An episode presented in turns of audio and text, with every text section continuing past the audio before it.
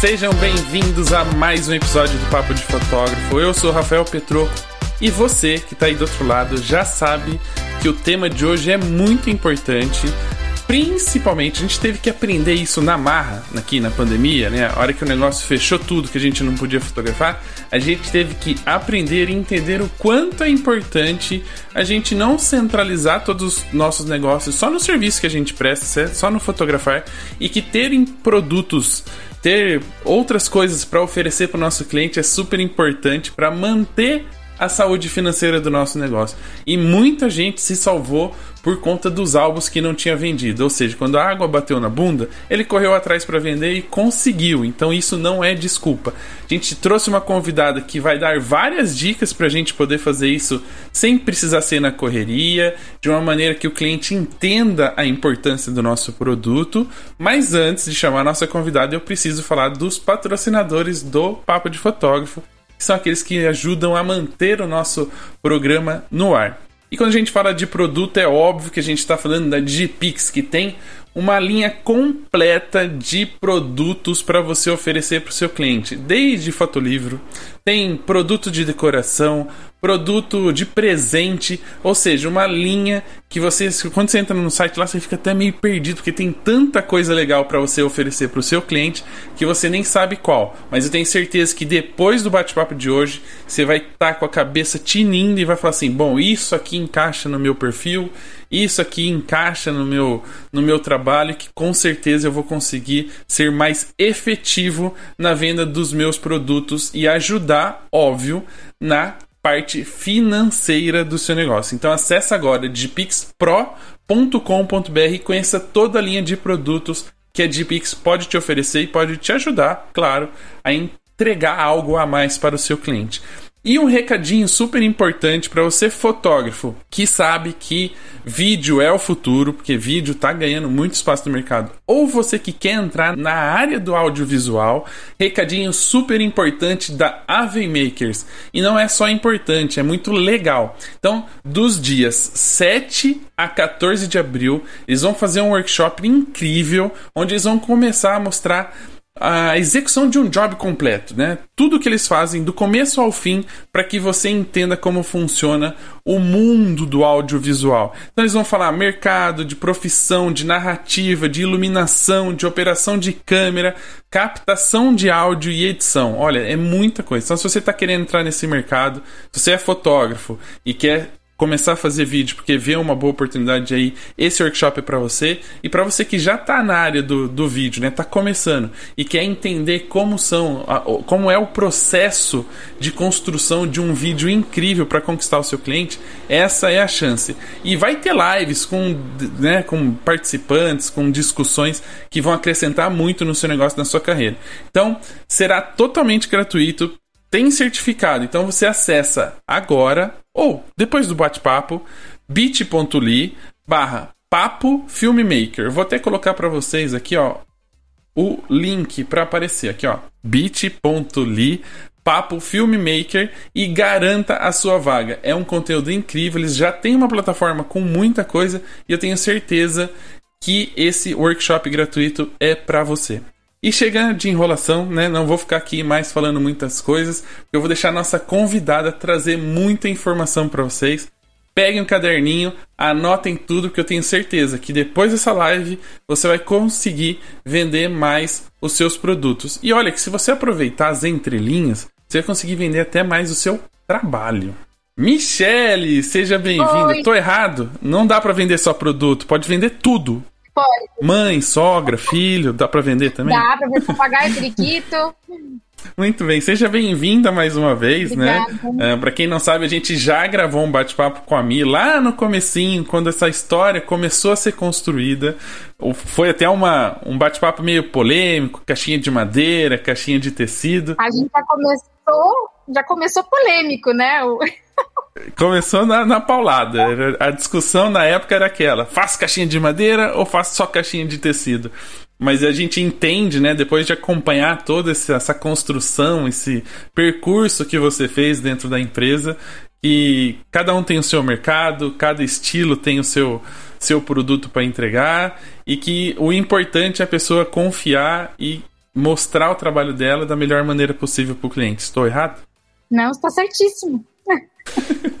então acaba aqui a live. Era isso, pessoal. Gente, muito obrigado. Mi, muita gente está chegando agora no Papo de Fotógrafo. Muita gente entrou no mercado durante esses cinco anos que a gente fez o primeiro bate-papo né, muitas pessoas ainda não conhecem os bastidores da Chloé, como nasceu. Conta um pouquinho dessa história. Eu sei que é longa, mas dá um resuminho pra galera, né, de quem é a Michelle, da onde surgiu a ideia da Chloé. Vamos lá, a gente atualizando um pouquinho a galera que tá acompanhando agora. Gente, o pessoal tá me mandando mensagem aqui, porque é, falando da, da, da, história do copo, que eu vendi um copo ontem, mas eu vou contar mais pra frente aqui. de como é que surgiu tudo isso. Mas, ó, é o seguinte: meu nome é Michele, eu comecei como fotógrafa, né? Então, é, foi em 2011, mais ou menos, comecei como fotógrafa, engravidei, larguei meu emprego, né? Fazia aquela famosa transição da fotografia do emprego normal para fotografia só, 100%. E aí, quando eu comecei, é, quando eu comecei só como fotógrafa, né? Ou seja, agora vou fazer tudo do meu jeito, eu tenho meu tempo para estudar, tudo mais, eu engravidei. E aí, no, nesse período em que eu engravidei, eu comecei a ter que diminuir os trabalhos, né, de fotografia. E eu percebi que, eu falei, opa, aqui, peraí, eu vou ter que, né, passar por um período ali em que eu não vou conseguir fotografar, né, é com a questão física mesmo, de ter, de ter que, né, E eu sou, sempre fui uma pessoa muito, muito organizada financeiramente, né? Então eu pensei assim, falei, bom, vou precisar começar a focar um pouco em produto também, não só em serviço, vou começar a focar um pouco em produto também, para poder passar por esse momento de licença maternidade e a minha empresa conseguir ter, né, vamos dizer assim, um dinheiro. E eu comecei a pesquisar empresas que aqui no Brasil não eram exatamente o que eu gostaria de vender para o meu cliente, e eu comecei a produzir aquilo que eu queria vender para o meu cliente. E aí, como eu já estava inserido no mercado de fotografia, e eu fazia muito workshop, conhecia o Rafa, conhecia a Karen, o Pedro, o, pa o Paulo, e aí eu acabei é, mostrando um pouco do meu trabalho, né, para outras pessoas, e as pessoas falam, nossa, amigo, faz para mim, achei super bonito, faz essa caixa para mim, para eu entrar o meu cliente, tudo. E eu vi uma oportunidade de ganhar um, um, dinheiro extra no período da licença maternidade fazendo um, um, o que eu fazia para mim, para outros fotógrafos. O que eu não esperava é que o negócio virasse, porque eu não esperava que o negócio tivesse é, tanta repercussão no mercado, porque realmente veio muito diferente do que a gente tinha no Brasil, né? Eu queria realmente minhas inspirações não eram daqui. É, e acabou que eu vi na Chloe uma demanda muito reprimida pelo produto em que eu estava vendendo ali e uma oportunidade de criar uma nova empresa, além da fotografia. Né? Então, comecei a Chloe em 2016, a gente até fez um bate-papo bem no comecinho, quando a Chloe tinha acabado de nascer, né, Rafa? Tem um podcast... É, foi bem, bem no foi, começo mesmo. super. Tem um podcast nosso gravado lá bem no comecinho de como tudo começou. É... E aí, isso lá em 2016, né? A Chloe vai fazer cinco anos agora. E de lá para cá, a Chloe cresceu muito, né? Porque a gente começou a trazer é, muito material, começou a, a, produzir muito conteúdo também, né, para o fotógrafo, porque eu percebi ali no longo do tempo que não era só vender o produto, que as pessoas não tinham dificuldade em como vender, né? Então, assim, aprendi a vender o ensaio, a, a, fazer PDF, né, de pacote, tudo, mas não sabia vender a mais, né? Não sabia vender o produto. Então, eu comecei a, a, pesquisar mais sobre isso, comecei a fazer live, comecei a gerar conteúdo gratuito. É, e aí eu percebi que o produto em si, ele é um, uma coisa, é um encantamento, né? É, uma, é um plus que você pode trazer para o teu negócio, né? É, é, como fechar o, o, seu, o seu trabalho com chave de ouro, assim, né? A entrega final. E aí eu fui, fiz um curso na Disney para entender como que a Disney faz com os produtos, como que ela, como que ela faz a estratégia de venda de todos os produtos dela e tudo mais, em 2019. E aí no ano passado, de repente, veio, né, esse, esse momento da, da pandemia E muita gente ficou ali desesperada porque não podia fotografar, né? Você não podia vender o seu maior serviço, vamos dizer assim, né? E aí a gente viu ali uma oportunidade de ajudar o mercado, então fazer de alguma maneira ali um produto em que fosse viável ser vendido naquele momento. A gente criou uma importância para o produto e acabou que a gente teve muita gente, né? A gente vai dividir, vai fatiar, como diriam os, os especialistas, esses, esses tópicos. E é por isso eu ainda estou aqui, gente. Estou aqui para falar sobre isso. Mas a história da Chloe é basicamente essa. Não, é legal porque a gente lembra, eu lembro na, na naquele bate-papo, que a gente estava ainda no comecinho da discussão, porque era um momento onde todo mundo estava querendo fazer caixinha de madeira, né? Uh, e é até legal a gente citar isso, porque a gente percebe muito que existe uma, uma, um, tipo uma manada, né? Quando sai alguma coisa nova, quando algum fotógrafo lança alguma coisa, é o efeito manada. Todo mundo vai atrás para fazer exatamente igual. E em uma das lives que você faz dentro do, da sua produção de conteúdo na, na Colé, vocês falam muito de justamente sair dessa manada, como se diferenciar desse monte de, de profissionais que estão fazendo a mesma coisa. E aí a gente fez o bate-papo justamente, ah, eu, se eu não me engano, acho que o nome era é, não é só caixinha de madeira, né? Alguma é, coisa era, assim. era justamente para brincar com essa questão assim do tipo, no momento que tá todo mundo indo para fazer caixinha de madeira, você chega e traz uma coisa mais delicada.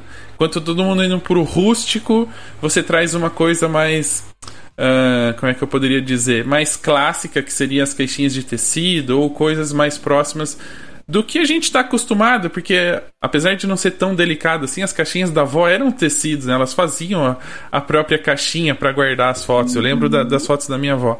Uh, como é que é esse fato, assim, talvez o primeiro passo, né, da, da gente entender da importância de não entregar só uma foto ou deixar o nosso trabalho na nuvem, né? Qual que é o primeiro passo de entender a importância de se criar um produto para entregar isso para o cliente? Então, gente, essa, essa polêmica, né? A gente até eu acho que a gente até falou lá, mas gente, são cinco anos, né, de diferença de um podcast para cá e é, são mais de 4 mil clientes atendidos, muitas consultorias, mentorias e tudo. E o que eu percebi, né, nesse, nesse efeito manada que a gente fala, é que ele, ele tem um movimento de facilidade. Né? Então, o fotógrafo ele quer entregar o produto dele, né, o, o serviço dele físico, mas ele não sabe onde pesquisar.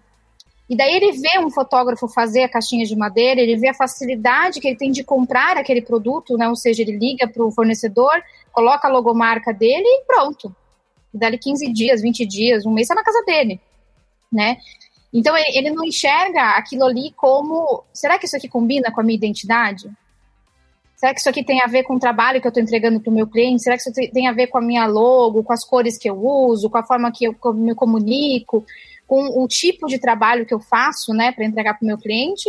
Ou eu estou só indo pela facilidade porque o fulano faz e eu, e eu sigo o fulano e o fulano tem, é, sei lá, um desconto com o fornecedor X e, e tudo bem, né? Você está tá fazendo pela facilidade ou porque combina com o teu trabalho?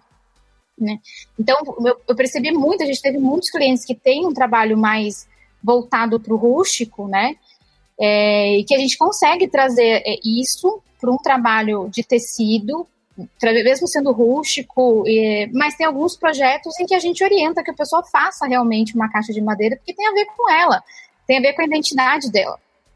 Né? Então, antes de tudo, a gente precisa entender se o que a gente está querendo. Imaginem se, por exemplo, a gente vai numa loja da Chanel comprar uma bolsa, eles entregam a bolsa numa caixa de madeira. É, eu não entendo, eu não entendo de bolsas e. e...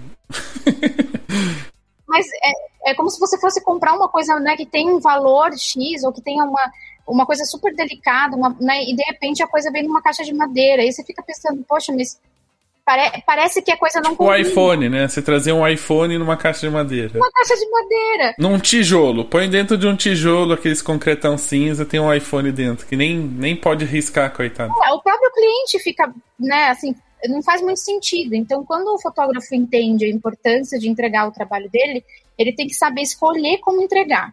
E isso tem que ser, tem que ser alinhado com o tipo de trabalho que ele faz, né?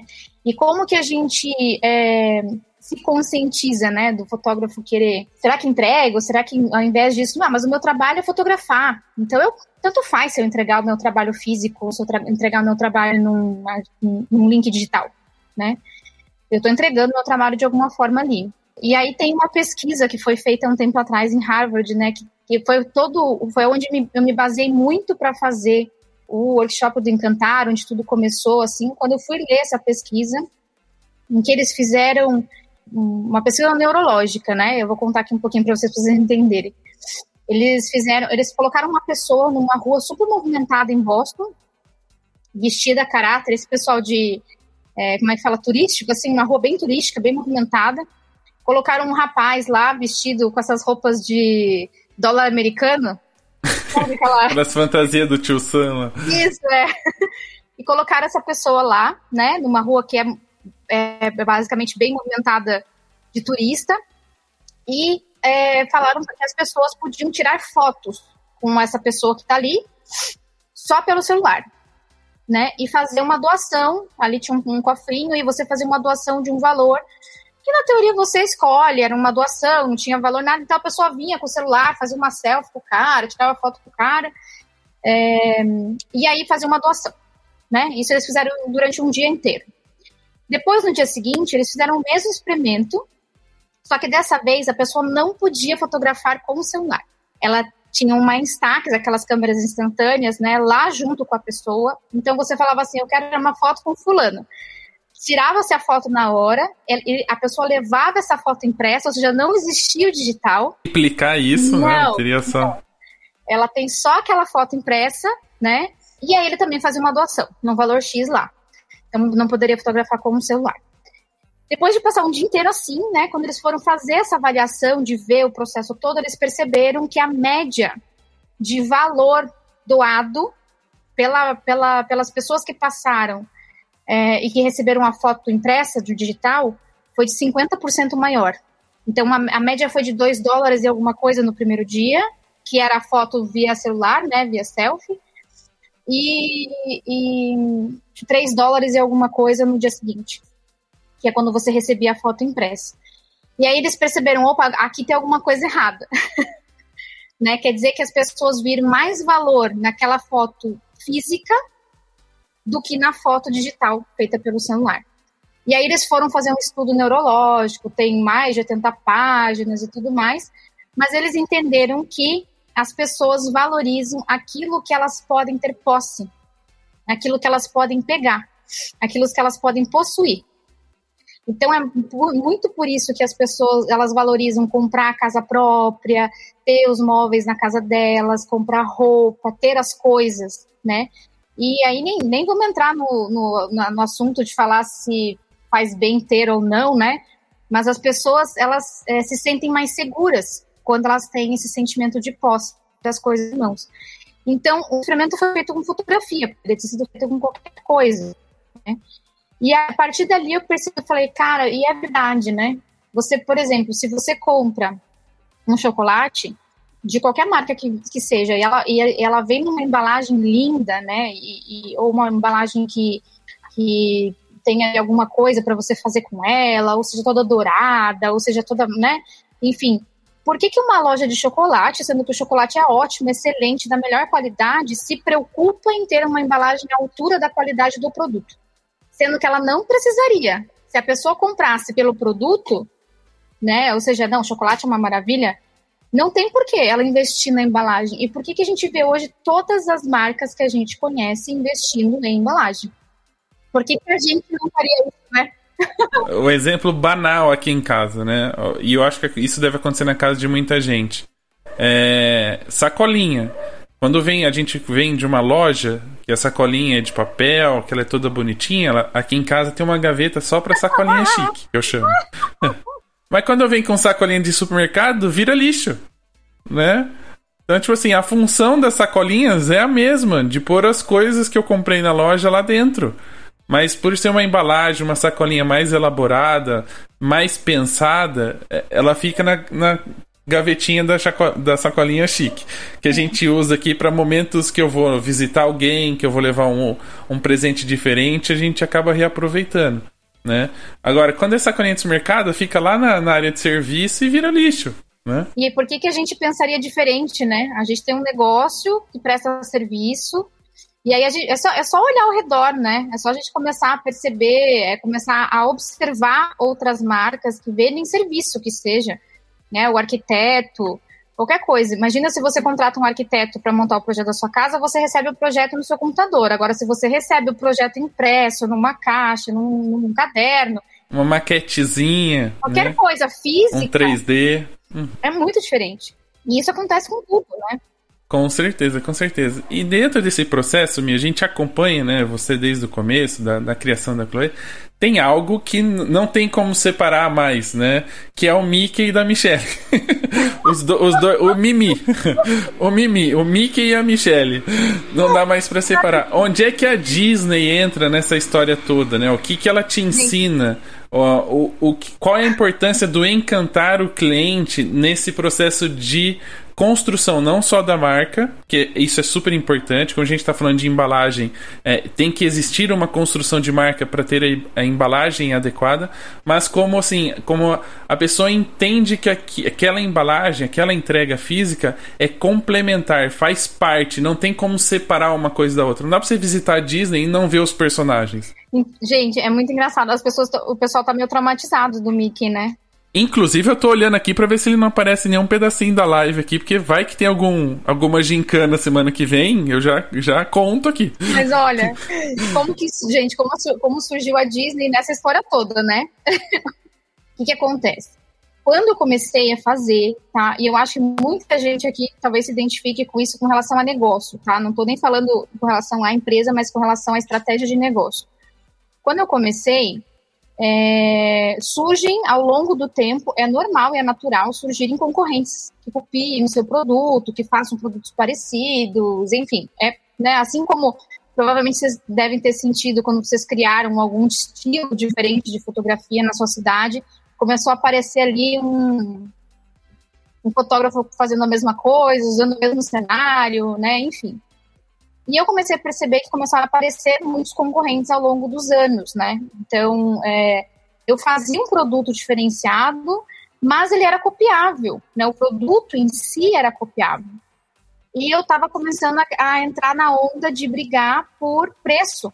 Eu já não estava mais brigando por qualidade, né? Eu, eu tinha que ficar falando que o meu produto era bom, é, que tinha mais qualidade, né? E tal. E eu me percebi ali, tipo, né, não, não, vi uma, não vi uma empresa diferente no longo prazo.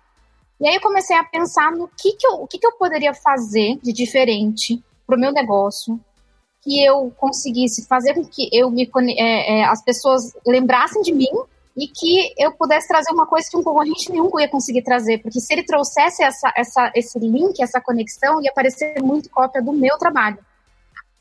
E aí, quando eu comecei a pesquisar, eu vi a Disney né? Eu pensei assim, qual é a empresa mais incrível do mundo, mais encantada do mundo, mais perfeita do mundo, que eu poderia aprender alguma coisa que trouxesse uma coisa de, meu diferencial para o meu negócio, né? E aí eu vi que a Disney tinha isso, e aí eu fui estudar, fui para Disney, tudo. Eu falei, bom, vai ser difícil algum Estudar na Disney? Você foi andar de montanha russa, né? É. Nos parquinhos. Fui fingir, né? Fingir que tava lá. Fazer de... É igual fotógrafo. Você acha que você trabalha. Não, você tá fotografando, não é trabalho, né? É diversão. Diversão. E aí, é, você já, eu já dei um passo acima, né? Ou seja, para como é que fala? Para me alcançar ali, teria que ir para Disney também, né? É, teria que fazer todo o esforço que eu fiz. E quando eu cheguei lá, foi muito, foi muito além, né? Foi muito além do que eu esperava. Assim, eu, eu esperava aprender é, um passo a passo de como, como, como que eu fazia para me diferenciar dos meus concorrentes e tudo mais. E foi muito além da, disso, né? Eu aprendi muito além disso lá. E uma das coisas que eu percebi é que eu admiro muito tudo que eles fazem, né? Então não tem como falar do meu trabalho sem falar aonde eu aprendi. E aí acabou, acabou ficando essa brincadeira do Mickey, da Disney, porque eu tô sempre falando dos conceitos que eu aprendi em live, em conteúdo e tudo. E a primeira vez que eu usei o Mickey, né, como é, assim, que as pessoas começaram a falar foi no Papo do Bem, do ano passado. Né? Então, no ano passado eu falei, eu, eu vou criar uma gincana interativa no meio da palestra para as pessoas acharem os Mickeys. E começou, faz um ano, né? Agora faz exatamente um ano quase que a gente fez. É, vai fazer um ano, sim. E aí, eu come... então eu sempre falo de tudo que eu aprendo lá, eu sempre dou as dicas, né? Eu tô sempre falando da Disney, porque realmente eles têm, assim, é, para eles tudo é, tem que ser muito diferente do concorrente, né? Então eles veem o que o concorrente faz e aí não, então a gente vai fazer diferente. Então eles estudam isso, assim, eles pegam o que o concorrente faz, viram de ponta cabeça e falam agora, agora a gente pode fazer igual. Desconstrói, constrói. né? O que eles, o que os outros fazem e constrói é da, muito, da, forma é deles. Muito legal, muito legal. Então, eu tive uma, eu não tive ainda a oportunidade de ir para Disney, nem para brincar, nem para estudar, né? Mas eu tive a oportunidade de ler aquele, aquele livro Os Bastidores da Disney e assistir o filme, né? Do, Walt antes da Disney, uhum. é alguma coisa assim, né? É, aquele livro lá, ele traz muito do, do cuidado que eles têm em, em deixar, né, com que as pessoas vejam o mundo encantado, né? Para você que vivenciou, teve a experiência de estudar lá, acompanha isso mais dos bastidores.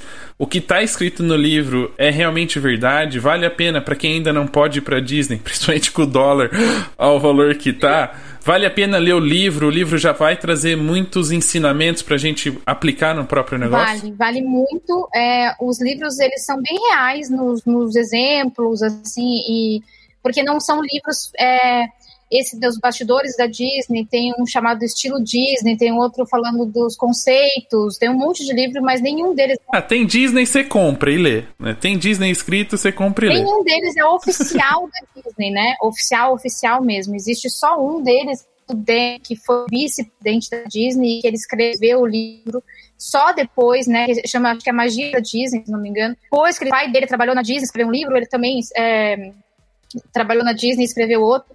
Fora esses dois, o, o, o, restante não é oficial. O restante é pessoas que foram lá estudar mesmo, escreveram, mas não estão contando nenhuma mentira ali. Realmente é exatamente como está nos livros. Então, para quem não tem né, oportunidade de ir, vai agora, daqui a pouco passa lá na Amazon, faz um kit Disney. Wishlist, né?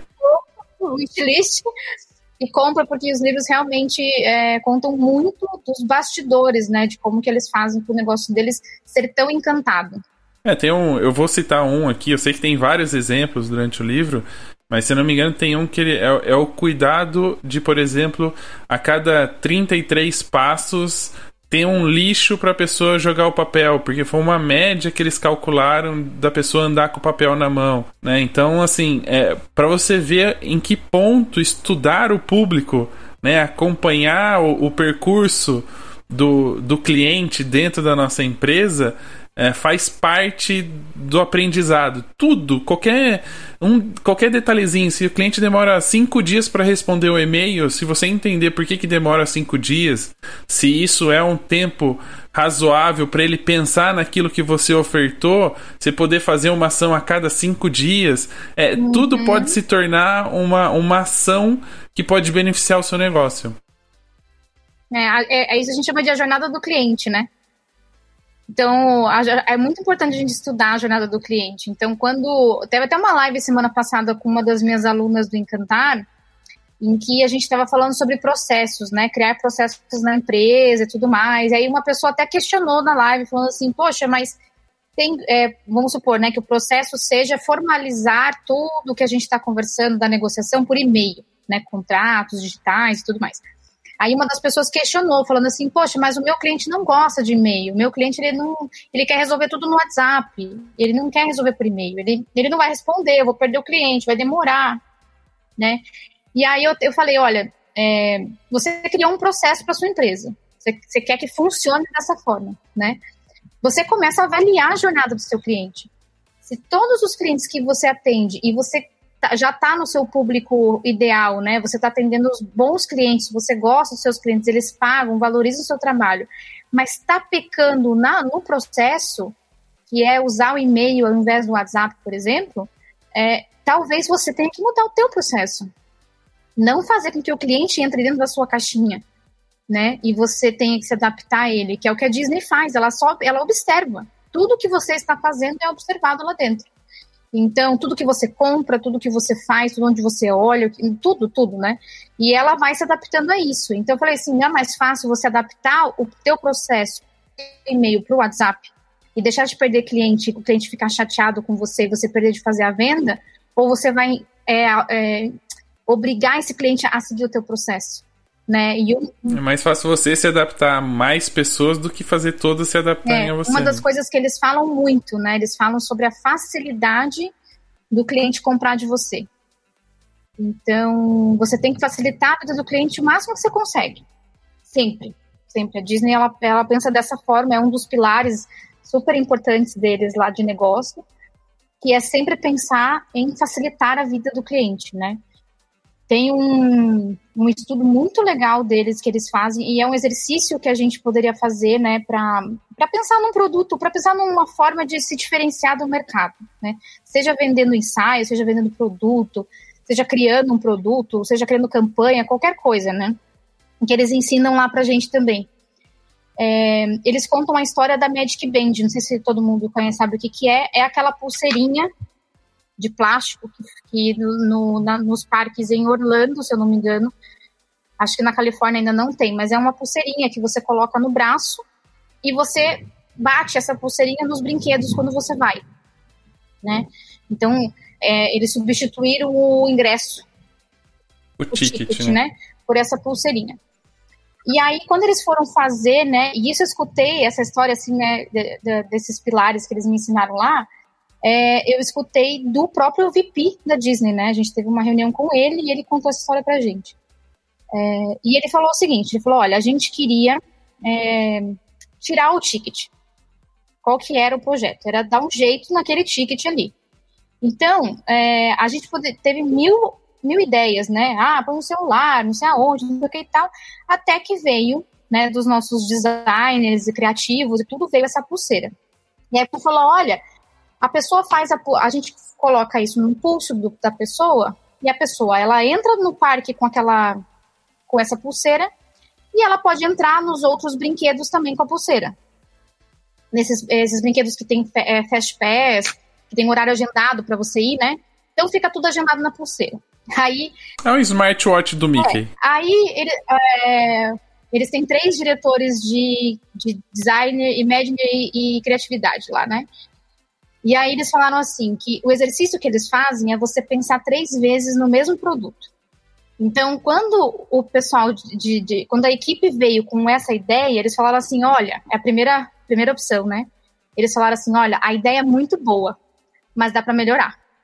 Então foi a primeira, a primeiro, o primeiro baque que eles deram na equipe, falando assim, olha, tá muito boa, mas dá para melhorar a ideia. E a ideia, assim, mas como assim melhorar a ideia? A ideia é maravilhosa e tal. Falou, dá para fazer mais coisa com essa pulseira, não é só isso.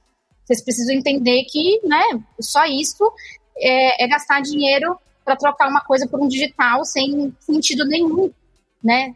É, a, a Universal na semana que vem tá fazendo igual né? Vai ter pulseirinha na Universal também e vai estar tá todo mundo fazendo a mesma coisa. Então não é Disney, a gente não quer fazer.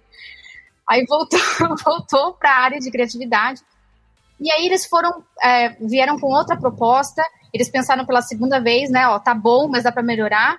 E aí vieram com uma terceira proposta, que foi a melhor proposta que eles tiveram depois de tudo, que foi ele, aquilo ali virou um GPS, né? Ou seja, ele marca o horário das filas ele marca é, quanto tempo você demora nas filas, ele marca onde você anda no parque, você pode comprar qualquer coisa por ali, o teu cartão de crédito fica ali dentro, né? Então, ah, eu vou comprar uma pipoca. Você não precisa mais andar com nada na Disney, celular, nem carteira, nem nada. Você anda só com aquela pulseirinha e sai batendo em tudo, gastando tudo que tem direito. tudo que não tem no seu cartão. e no final você paga no seu cartão quando o cartão chegar em casa, né? é, facilitando a vida do cliente. E não tem nem como fugir, porque o relógio tem GPS, o cartão te acha. É, e provavelmente essa coisa da lixeira ter 33 passos, provavelmente foi um estudo feito com, próprio, com a própria pulseira, né? E o diferencial, ah, mas isso daí dá para todo mundo copiar, é um software, o cara copia lá, no Universal pode copiar. O que, que eles fizeram? Eles começaram a fazer coleção. Então, uma pulseira não precisa ser preta. Ela pode ser amarela, branca, com da Cinderela, do Mickey, do personagem X, que não é copiável. Então, assim, quem gosta do Mickey vai querer ter a pulseira do Mickey. Quem gosta da Cinderela vai querer ter a pulseira da Cinderela.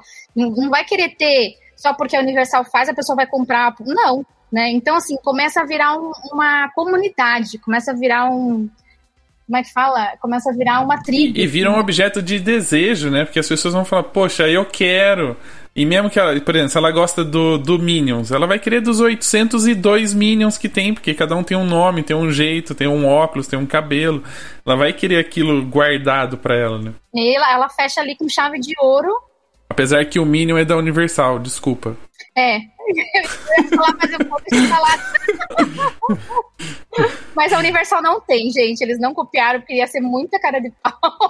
Eles ficaram com vergonha até. No momento, não temos pulseiras na Universal ainda. Ó, e eu vou perguntar uma coisa, eu não sei se vai ser responder, mas a gente já pode dar ideia para eles e ganhar um dinheirinho se não tiver. Esse GPS acha os filhos perdidos também pelo parque? Acho o quê? Acha os filhos perdidos pelo parque? Porque o que deve ter de filho que se perde, o GPS tinha que apertar o botão e apitar o relógio do filho para eles se encontrarem. Eu duvido que já não tenha, se já não tem, eles não tenham pensado nisso. Não duvido. Tá? Mas eu, eu, eu nunca perdi o Luca lá, então não sei. não testei essa, essa. Eu acho que nós devíamos jogar essa ideia para eles. Vai que cola.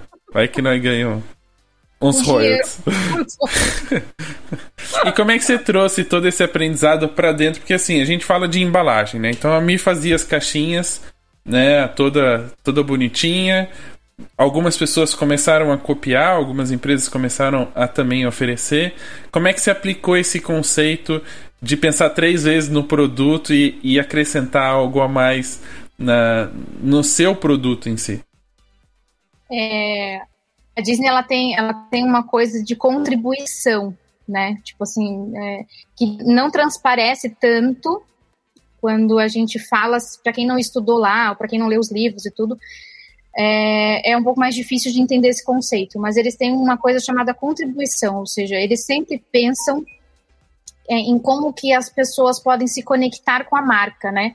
Não só vender, não só se divertir no parque, mas sim desejo, né? que eu estava falando, para sentir desejo em ter as coisas, em querer ter o Mickey, em querer ter a pulseira do, né, de qualquer outro personagem que tem lá na Disney.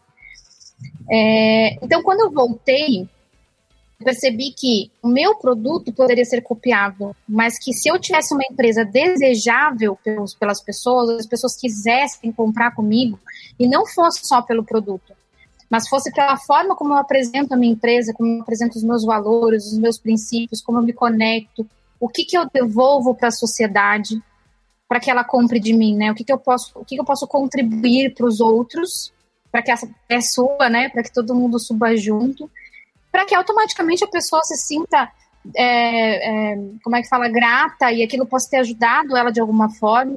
E quem sabe um dia ela pode comprar de mim, ou quem sabe não, mas de alguma maneira eu ajudei a comunidade como um todo, né?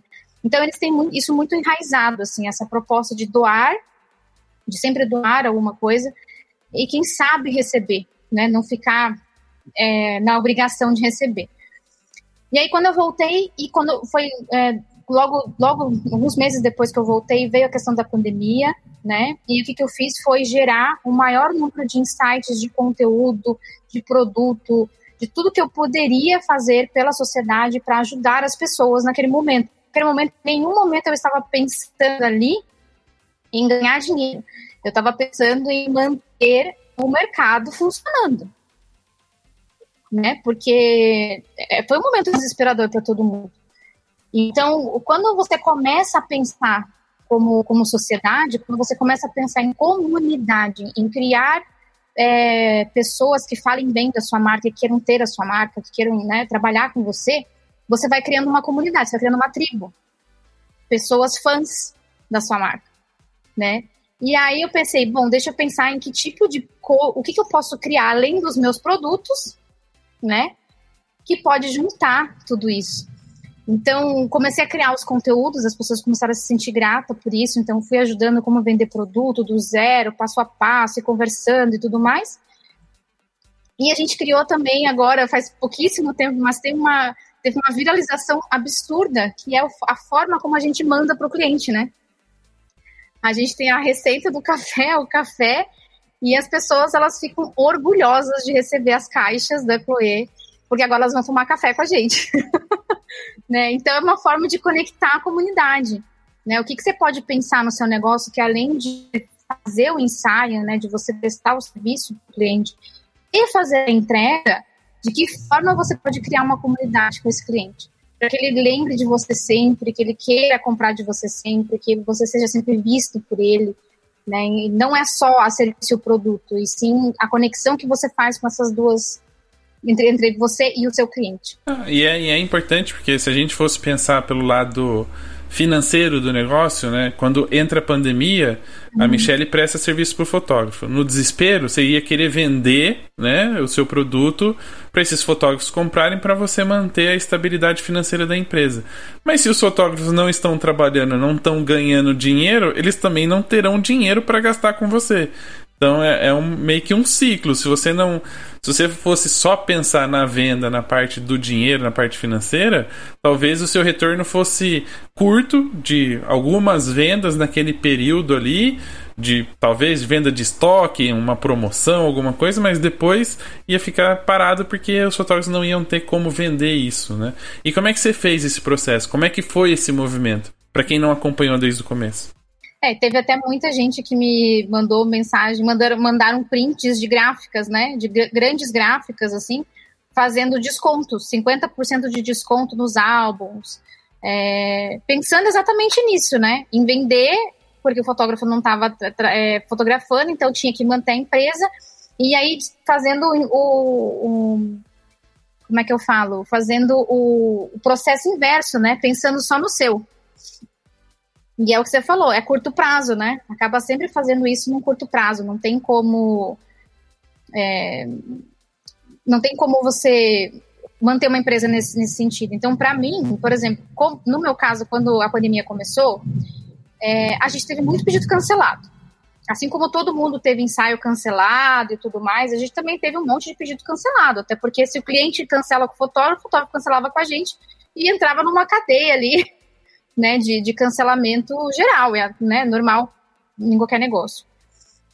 E aí eu comecei, é, eu não me desesperei, gente, né, naquele momento, porque eu sou uma pessoa, como eu falei no começo, a minha empresa é uma empresa organizada financeiramente, né, então eu tinha as reservas de segurança, eu tinha, é, não, não, não era uma coisa de no mês seguinte eu ia falir, né? E por isso da importância, da grande importância que a pandemia teve para muita gente, né? Para quem não tinha reserva de segurança, aprendeu a fazer. Viu a importância que ela tem, né? Tanto pessoal, profissional, enfim, de tudo. E aí eu falei, bom, como que eu vou fazer? O que, que, eu, o que, que eu posso fazer para que esses fotógrafos consigam ter conta de luz, gente? O básico, né? O básico das suas despesas de casa. E aí eu falei, eu preciso criar um produto é, em que seja vendável para todo mundo, que as pessoas possam vender e eu possa ganhar dinheiro, né? E eu também possa manter a minha empresa, lógico. É, mas eu tenho que ajudar a fazer esse passo a passo, né? De como fazer a venda desse produto. E a gente criou um, um álbum chamado Álbum Amor. Não sei se todo mundo que está aqui conhece o álbum. Mas a gente criou um álbum Amor que era para as pessoas fotografarem a quarentena. Já está todo mundo preso em casa mesmo, né? Então, é, todo mundo teve anual. É. Um ano. E para aquele momento, né, para você poder registrar isso para os seus filhos, para o futuro, enfim, para, né? Então a gente criou um álbum que tinha o nome dos personagens da Disney, tinha todas as cores, né? E a gente é, criou foto, criou vídeo, mostrou como o fotógrafo podia vender aquele produto, né, para o cliente dele. E deu muito certo, né, tanto para a gente quanto para o fotógrafo, e aí apareceu em várias entrevistas também o, o produto em si e o projeto, né, do álbum Amor. Ah, e o que é legal, uma coisa que uma coisa que foi muito legal, acho que dentro desse projeto, que vale a pena ressaltar, é que o fotógrafo não precisava comprar o álbum para revender para o cliente, né? Como você disponibilizava imagens, disponibilizava vídeo, ele poderia oferecer com esse conteúdo, com esse material que você tinha produzido, e quando houvesse o pedido, quando alguém comprasse dele, ele fazia o pedido para vocês e entregava para o cliente, né? É, até hoje é assim ainda. Gente lança a coleção, libera fotografia em alta, libera vídeo da coleção em alta. E até hoje, mesmo, mesmo um ano depois, a gente continua criando conteúdo para que o fotógrafo não seja obrigado a comprar o produto e depois fique com o produto parado porque não era a cor que o cliente queria, ou para de repente usar o dinheiro naquele momento que né, pode, poderia fazer falta para ele e ficar fazendo estoque de produto, que não era a, a, a, intenção. A intenção era fazer, era gerar renda. Né? Então não, não, não, não ia gerar renda não, dessa foi forma. muito bacana esse movimento. Eu acho que eu acho que foi, foi uma, legal. muita gente se salvou, né? Aprendeu nesse momento da, a importância de ter um produto, de ter algo para entregar para o cliente, porque ele realmente faz a diferença, né? Como você disse no começo, uh, as pessoas talvez deem mais valor ao trabalho do fotógrafo, às imagens que, com que ele produz, a hora que ela tem algo em mãos, uhum. né? Ah, mas ela, ela pode acessar do celular. Tá, mas se roubarem o celular dela, né? Também já foi embora, não tem como.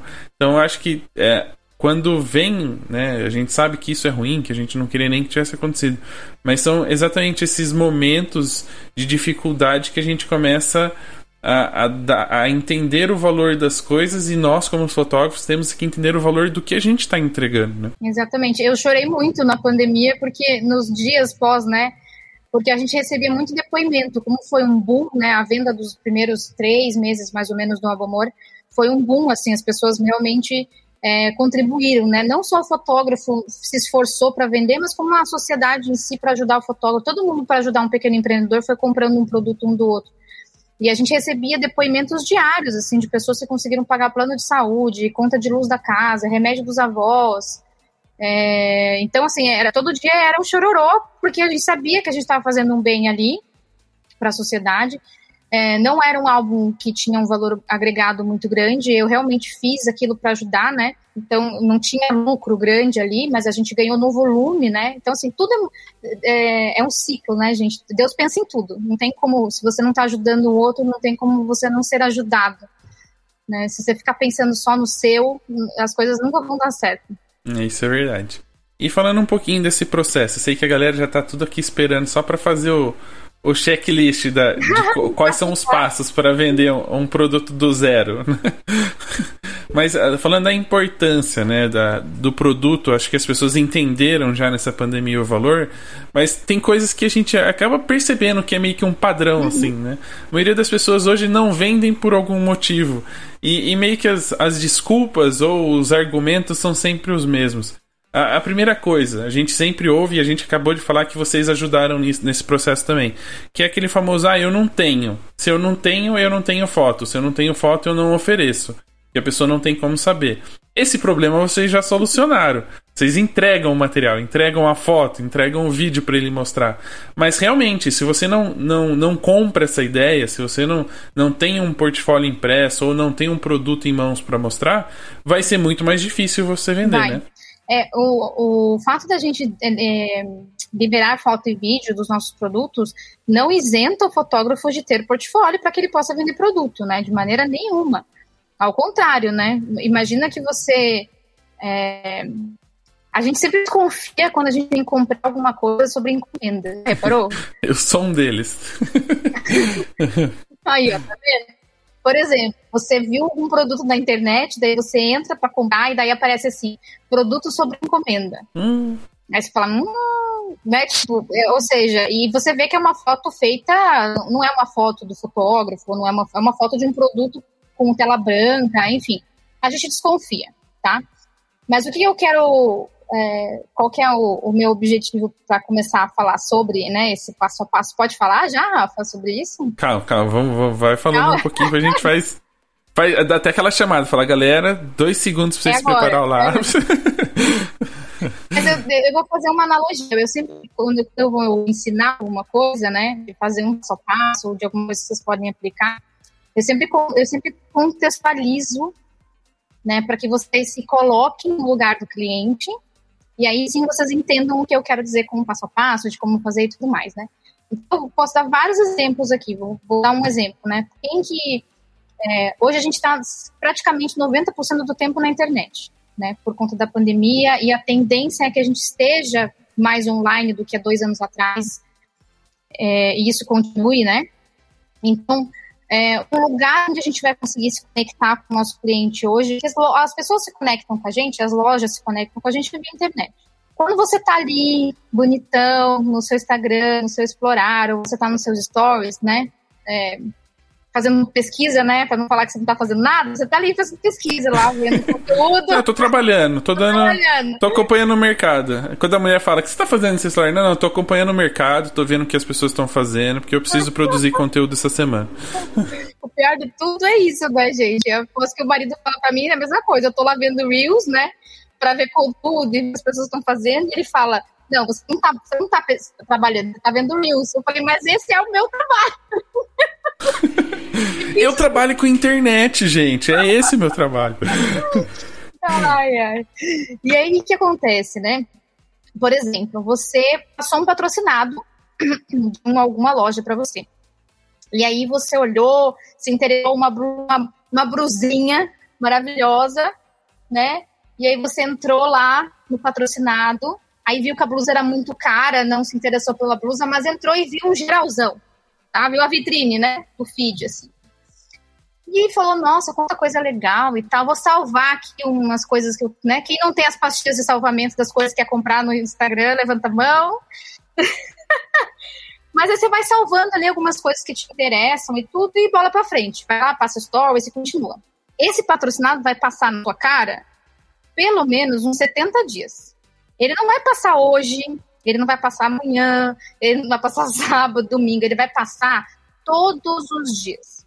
E aí vai chegar uma hora que você vai seguir a loja. E aí a loja vai começar a fazer postagens no feed todo dia. E aí você vai ver a postagem no feed todo dia. Até chegar uma hora que você decidiu comprar daquela loja. Algum produto que te interessou mais, que tinha um custo-benefício bom, que, enfim, aquela loja interagiu com você. E aí você gostou dos comentários, você fez um comentário, ela respondeu, você mandou um direct, ela respondeu. Ah, você falou, ah, agora eu quero comprar. Eu duvido que alguém aqui compre alguma coisa de patrocinado que apareceu de primeira. Vocês têm esse costume? Ninguém tem esse costume. Apareceu um patrocinado lá, você não falou, opa, nossa, que maravilhoso, vou subir aqui, comprei, pronto, bola para frente. Ninguém compra na hora. A gente quer fazer propaganda do produto e quer que o cliente compre na hora, sendo que a gente não faz isso. Ninguém compra as coisas na hora.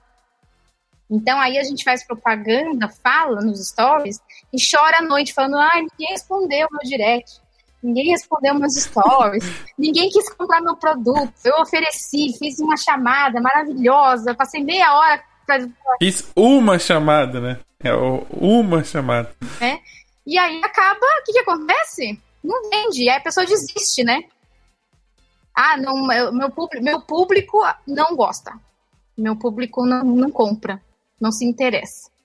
É exatamente isso que a gente ouve, né? A maior objeção é essa.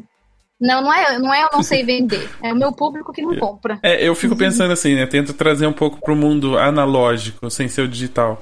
A gente já faz isso no shopping, né? Quando a gente vai no shopping, a gente entra numa loja, a moça pergunta: tem neném? Você fala: não, tô só dando uma olhadinha. E aí você vai em outras lojas, vê tudo para depois voltar naquela e comprar. E sempre na Mas primeira, né? Você nunca compra na hora, né? Hã? Sempre volta pra primeira loja. É, eu tô falando assim, isso as mulheres, porque o homem é, é, concentrado. Ele já sabe a loja que ele vai, a roupa que ele quer e a, ele experimenta uma e já escolhe todas as outras cores, para não precisar experimentar de novo.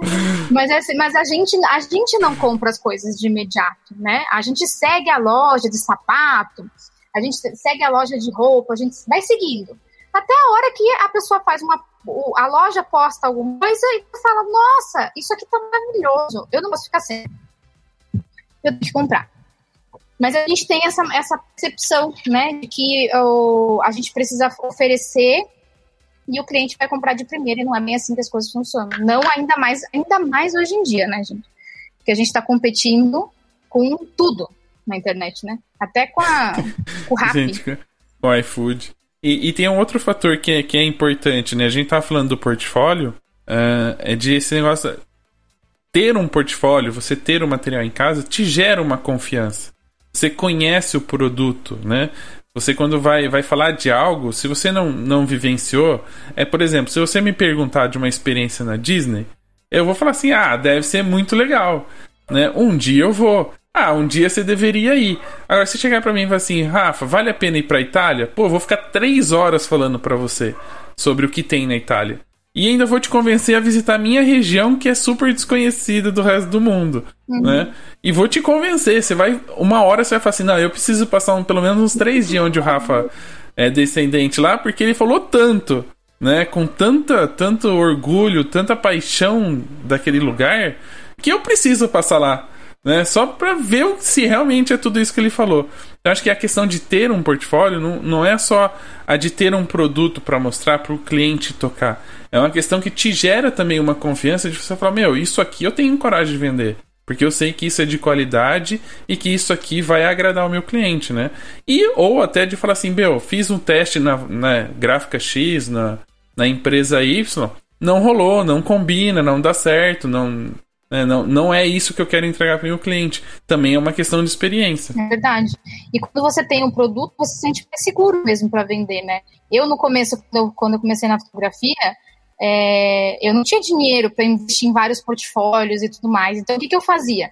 Como eu não tinha nem para fazer o portfólio, eu vendia o produto, é, assim, baseado no que eu falava. Gente, tem que ter fotografia impressa, não sei o que e tal. E aí eu tinha um álbum meu, que eu tinha feito para mim, né? É, encadernado, tudo bonitinho.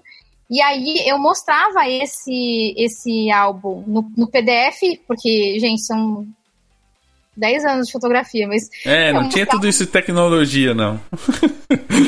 Então, de 3D, simulação, não tinha, não. Fazia no PowerPoint e transformava em PDF, né? E aí mandava para o cliente, ali tinha umas fotos do meu do álbum e tudo. Mas o que, que eu fazia? Sempre que eu sempre fotografei lifestyle, nunca tive estúdio, né? Então, quando tinha uma cliente que comprava um álbum comigo, ou seja, decidia comprar um pacote que, né, que tinha ali um, um, um álbum no meio, que, que eu fazia? Eu sempre dava um prazo grande para cliente, então, sei lá, 60 dias para receber e tudo mais, né? Na época. E o álbum chegava rápido. Então, chegava, sei lá, 20 dias, 25 dias. O que, que eu fazia? Eu levava o álbum em todos os ensaios que eu fazia até dar 60 dias. e falava. Você gastava o álbum da cliente, é, é isso? Só que daí eu chegava na. Por exemplo, a cliente não comprou o álbum comigo, ela fez um, comprou só um ensaio, tá? Aí eu levava o álbum da cliente como portfólio chegava no ensaio, fazia o ensaio, e aí eu falava assim para cliente, falei, olha Maria, deixa eu te mostrar o álbum que eu tô indo entregar agora. Agora, daqui uns 30 agora dias. Pra cliente. Deixa eu te mostrar, mas esse aqui, ó, esse aqui é de uma cliente, né? E eu, gente, dava muito certo. Porque como eu fazia lifestyle, eu não tinha como mostrar para ela o produto, né? Eu não tinha, não era um estúdio, enfim eu levava para casa dela o álbum, mostrava e falava, não, esse aqui eu tô indo ali entregar agora, tô saindo aqui da sessão, tô indo lá entregar é, para cliente e tal, mas se você quiser dar uma olhada, e a cliente via com os olhos, os próprios olhos, eu falava assim, ah, eu quero. Eu falava, não, pode deixar, na hora que eu chegar em casa eu vou fazer um layout bem lindo do seu álbum, vou te mandar para você aprovar e depois a gente vê preço. Dava muito certo, passava 30 dias com o álbum dela. mas é, mas é, é a questão de você ter o que mostrar e ter confiança do que mostrar, né? Uh, eu, por exemplo, graças a Deus, pude começar minha carreira solo na fotografia já com o material para poder fazer portfólio. Mas se eu precisasse, eu tenho seis álbuns da Helena aqui para mostrar. Então, no pior das hipóteses, eu pegava um álbum dela e falava: o material pelo menos é esse aqui, né? Olha como fica lindo. Se minha filha já, já ficou bonita, imagine as suas, a sua família, seu casamento, né? Então, é, ter esse algo, Eu sou assim, por exemplo. Ah, uma, um exemplo simples, né? Eu teve uma época que eu fiz camisetas para os fotógrafos, fiz caneca. Eu mandava fazer uma caneca para mim primeiro, para eu ver o produto, para eu ver a qualidade, para falar assim, meu, isso aqui é bom, agora eu vou oferecer para as pessoas, vou, vou vender para outras pessoas. Então, quando você tem isso em mãos, fica muito mais fácil né, a, a, sua coragem, o seu, o seu olhar muda completamente do que quando você está inseguro, você não tem aquilo em mãos, não tem como mostrar, você fica, ah, é, ó, talvez seja assim, talvez vai ficar desse jeito. A pessoa, no talvez, na dúvida, ela não faz. Não, e às vezes quando o cliente começa a questionar muito, né? Então você fala assim, ah, eu vou tentar vender o álbum para cliente. Mas você está inseguro com a venda, né? E aí a cliente começa a te questionar, você já desiste da venda. Ou você começa a dar desconto. Ou você já vai baixando o preço. né, a pessoa pergunta assim, mas é esse mesmo o valor de ensaio? Você fala, é, mas eu já te dou 30% de desconto se você pagar à vista. Não é assim? A pessoa só perguntou se é aquele. A pessoa nem pediu. A pessoa nem pediu desconto, você já tá dando desconto pra você ela. Você passa o verdade. valor, a pessoa fala: sábado você tá livre? Tô, te dou 10% de desconto. Nunca ter desconto antes do cliente pedir, gente, pelo amor de Deus. Mas não tem que dar desconto, já começa por não, aí. E é essa questão da gente tá brincando do álbum pessoal, mas para quem tá começando e ainda não tem trabalhos, né, para poder fazer um álbum, fazer um álbum próprio, ou de fotografias autorais, ou da fotografia da própria família, é um é um é ter um material em mãos, né? Mesmo que ainda não seja um efetivo de um cliente, mas é algo que, que já pode te dar o start de você começar a oferecer, né? E, e falando um pouquinho dessa questão de ter um produto, muita gente hoje uh, põe na muleta, né? uh, a gente vai falar nos passos depois, mas de falar, ah, meu cliente não quer, meu cliente não aceita, ninguém oferece, todo mundo entrega a fotografia em alta, enfim, aquele efeito manada uhum. que a gente tinha falado uhum. no começo. Mas o quanto, né? E dentro de não só de ter a Chloe como, como fornecedora para os fotógrafos, mas como fotógrafo, o quanto um produto físico você poder entregar, né, para a pessoa poder tocar suas imagens, pode valorizar o seu, seu trabalho e não só valorizar no sentido da pessoa entender o valor daquilo, mas de valorizar assim, de você poder, bom, tá na hora de aumentar o preço. Eu ter um produto físico dentro do meu pacote pode fazer com que aumente o meu preço e as pessoas paguem por isso. É, o quanto isso é importante, né? De ter um produto físico no, em mãos ou num pacote para oferecer. Gente, tem, é, eu nunca vi nenhuma desvantagem né, em vender produto. Né? E aí eu vou falar, né, assim, é, para quem me conhece um pouquinho, que seja assim, uma história, né, eu, eu conto muito no Instagram, que é não colocar todos os ovos na mesma cesta. Né? Então, assim, eu não conheço, eu ainda tem, teve uma pessoa que me mandou uma empresa, mas eu não conheço nenhuma empresa que venda um único produto, um único serviço e tenha sobrevivido a tudo, né? Há tantos anos no mercado. Então, todas as empresas, elas vendem muito mais do que um único produto, mesmo que aquele produto seja o carro-chefe dela. Então, eu sempre falo, gente, nunca coloquem todos os ovos na mesma cesta. E isso aconteceu na pandemia. Então, quem nunca vendeu produto, ou aprendeu a vender o produto e vende muito bem, né? Ou acabou não insistindo em não vender o produto e ficar só no serviço e vai continuar com problemas futuros, porque a empresa não tem não tem como sobreviver no longo prazo com um produto único, né? Com, que seria só o ensaio, vamos dizer, ensaio, o tipo de serviço em si, né? O produto, quero dizer isso, não produto físico. E quando você coloca algo a mais dentro do que você oferece para o cliente, você está agregando valor ao teu trabalho. Né? Então, por exemplo, você vai numa padaria, todo dia você vai na padaria comprar pão. Porque você gosta de comer o pão lá da padaria. Aí você chega um dia na padaria e o padeiro que te entrega o pão é outro. Chegou, tem outro padeiro. E aí o padeiro super simpático, extremamente simpático, falou assim para você, olha, dona Michelle, você sabia que acabou de sair do forno uma torta de morango? Maravilhosa. Os clientes amam essa torta de morango. Eu acho que a senhora devia levar para experimentar. Aí você que é rabugento vai falar assim. eu já penso no cliente que fica arranjando desculpa para tudo, para não fazer nada, né? Porque o cliente que quer fazer é fácil de convencer. A pessoa fala, ah, me dá a torta, eu vou levar.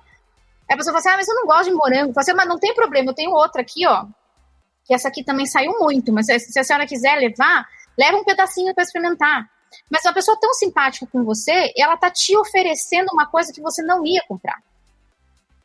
Então, quando você fala para o cliente, fala, olha, eu tenho um produto novo na minha galeria, eu tenho um lançamento novo de, nem que seja um ensaio, gente, mini ensaio, ensaio, mas você está sempre trazendo novidade para o seu cliente, né? Muda completamente tudo que você está fazendo. Você não está oferecendo a mesma coisa o ano inteiro. Imagina se a Copenhague vendesse só a lajotinha a vida toda. Tava falida?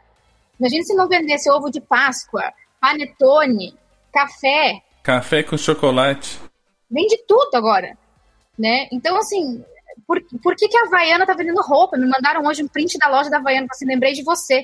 Agora a Havaiana vende roupa. Vende roupa, vende fone de ouvido.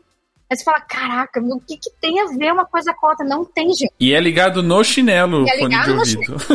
Não, é assim. você compra o chinelo com efeito carnaval, você escuta a música samba no fone de ouvido. Se é chinelo rock... Mas tem uma conexão né, a importância. E quando você agrega valor a isso, imagina o seguinte: você foi na casa da cliente, você fez um ensaio, Você você está né, o tempo inteiro falando da importância do seu trabalho para o legado daquela família, para deixar é, memória para os filhos, né, poderem contar a história de vocês no futuro. Então vocês fazem todo esse é, é, essa essa forma linda de mostrar para o cliente de vocês o quanto vale o seu trabalho e aí vocês entregam no digital. Dá um pendrivezinho, né? Assim. Posso, pendrive. posso aproveitar essa daqui e, e dar uma fazer um. falar sobre uma experiência que a gente teve lá no Riguete. E que foi justamente sobre isso. Uh, todo o nosso trabalho a gente fazia, uhum. gravava um DVD, fazia capinha personalizada e a secretária entregava. E aí um pai de uma debutante foi buscar as fotos do, do, do aniversário, né? E aí a hora que o Riguete entregou o DVD pra ele, ele ficou olhando pra caixinha, aí ele virava do outro lado, virava do outro. Aí ele parou. Sabe quando você percebe que a pessoa murcha? Ela tava sendo simpática com você uhum. o, o, tempo todo. A hora que entregou a caixinha, a pessoa murchou.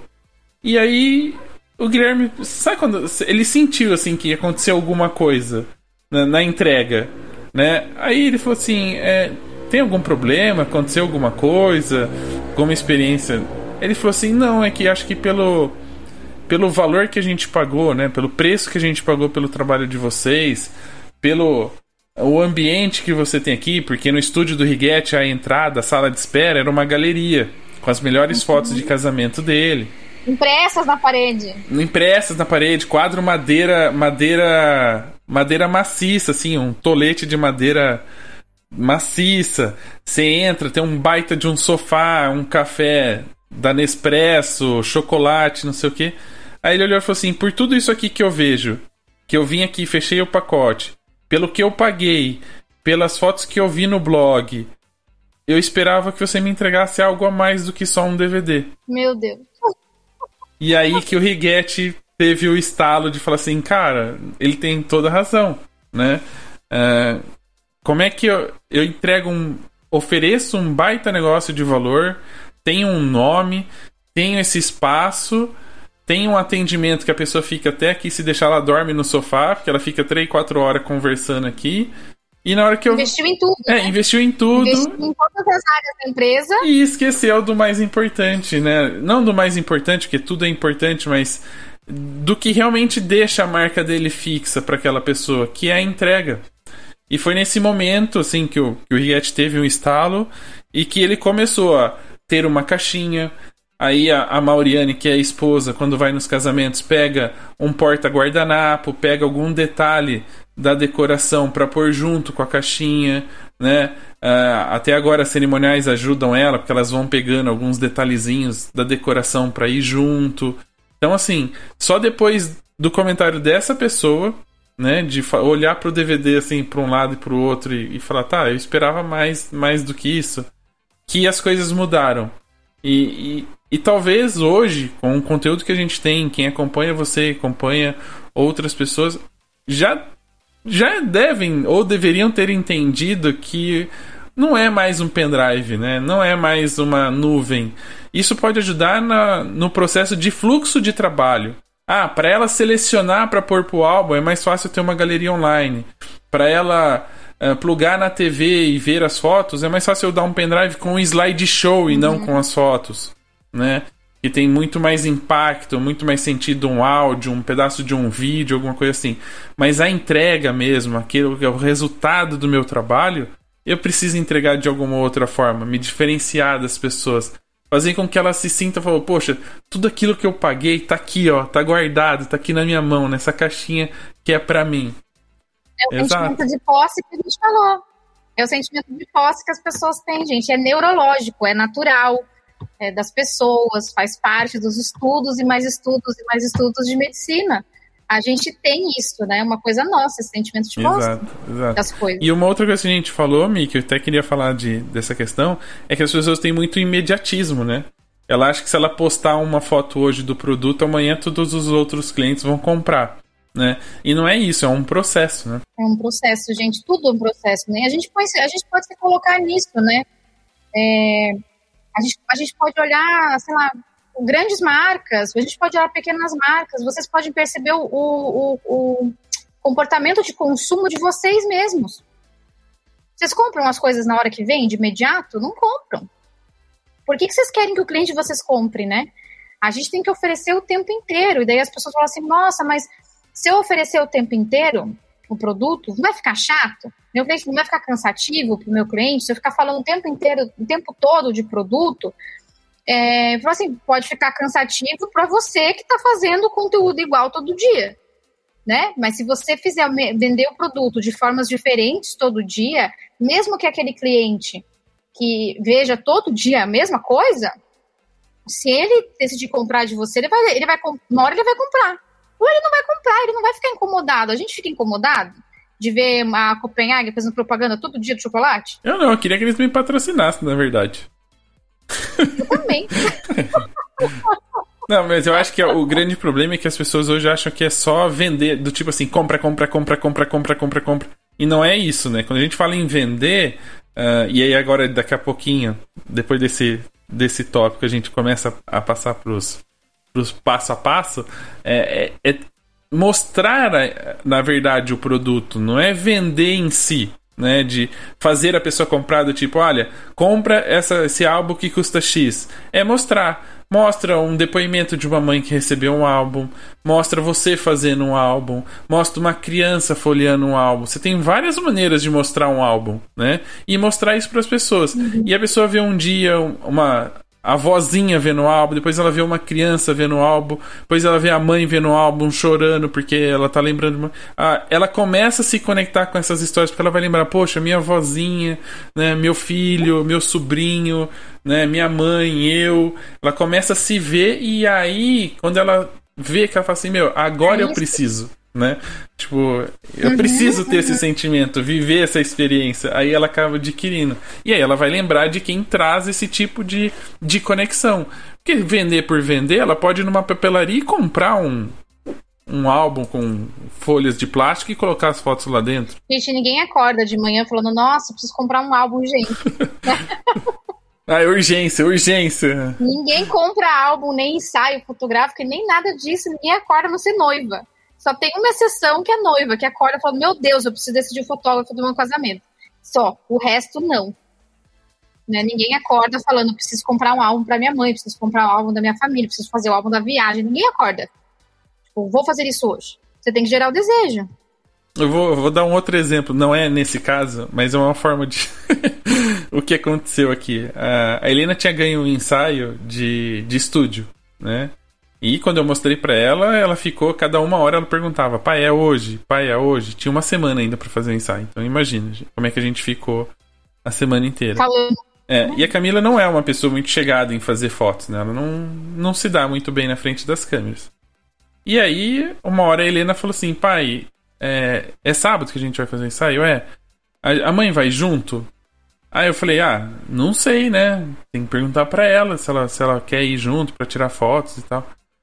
Aí ela virou pra, pra Camila e perguntou: Mãe, você vai junto? A Camila fez uma cara do tipo: É, não sei, né? Tô na dúvida ainda. Aí a Helena virou pra mim e falou assim: Pai, se a mãe não for, a gente vai, né? E tipo assim, se ela não quiser ir, ela que fica em casa. Pronto, já deu aquele aquele cutucando. Tipo assim, aí a Camila pensou: "Nossa, eu vou ficar de fora, os dois vão ter fotos juntos". é, criou necessidade nela. Olha como a criança é muito mais esperta em criar necessidade nos adultos do que a gente nos nossos clientes. Você né? vai ficar de fora, para o é, seu. É, é, exatamente isso que, que, que a gente precisa talvez produzir, né? Mostrar às outras pessoas tendo esse sentimento com nossas fotos, com os nossos produtos, para que as outras que não, ainda não compraram, ainda não fecharam com a gente, de falar assim, cara, e eu vou ficar de fora? Quantas pessoas hoje não quer o copinho da, da, da Mi com a receitinha do café? Tem gente comprando caixinha só para receber o copo em casa. E nem tem cliente para vender. Não faz ideia de quando, da repercussão desse copinho. As pessoas nem querem mais vender a caixinha, elas só estão comprando para receber o copinho em casa. Criou desejo. Tá bom, então. Então vamos lá. Agora a galera vai pegar o caderninho. A gente vai dar dois segundinhos para todo mundo se ajeitar, pegar o lápis e caneta. Dá tempo de pegar o lápis e a caneta. Mia, a gente escuta muito as pessoas falarem, né, as mais diversas uh, respostas, né? Sempre ou eu não sei vender, ou o meu cliente não compra, Ou, deixa eu ver aqui que eu anotei algumas. É... As objeções. As objeções. É, o cliente não acha importante, eu não sei o que postar, né? Quais, então, a gente entrando no tema do, do bate-papo aqui, depois de uma hora e quinze. o assunto que todo mundo queria, uma hora e quinze depois. Mas é importante a gente falar desse lado emocional, né? Eu acho que uh, existe sim um, um processo que pode ser replicado, ajustado, mas é importante a pessoa se sentir bem com esse processo, ela saber o que ela está fazendo e fazer porque quer, porque aquilo tem a ver com o negócio dela.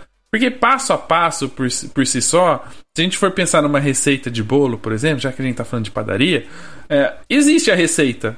Tá lá, você segue lá, uma xícara de não sei o que, uma xícara com não sei o que lá, dois ovos, peneira o açúcar.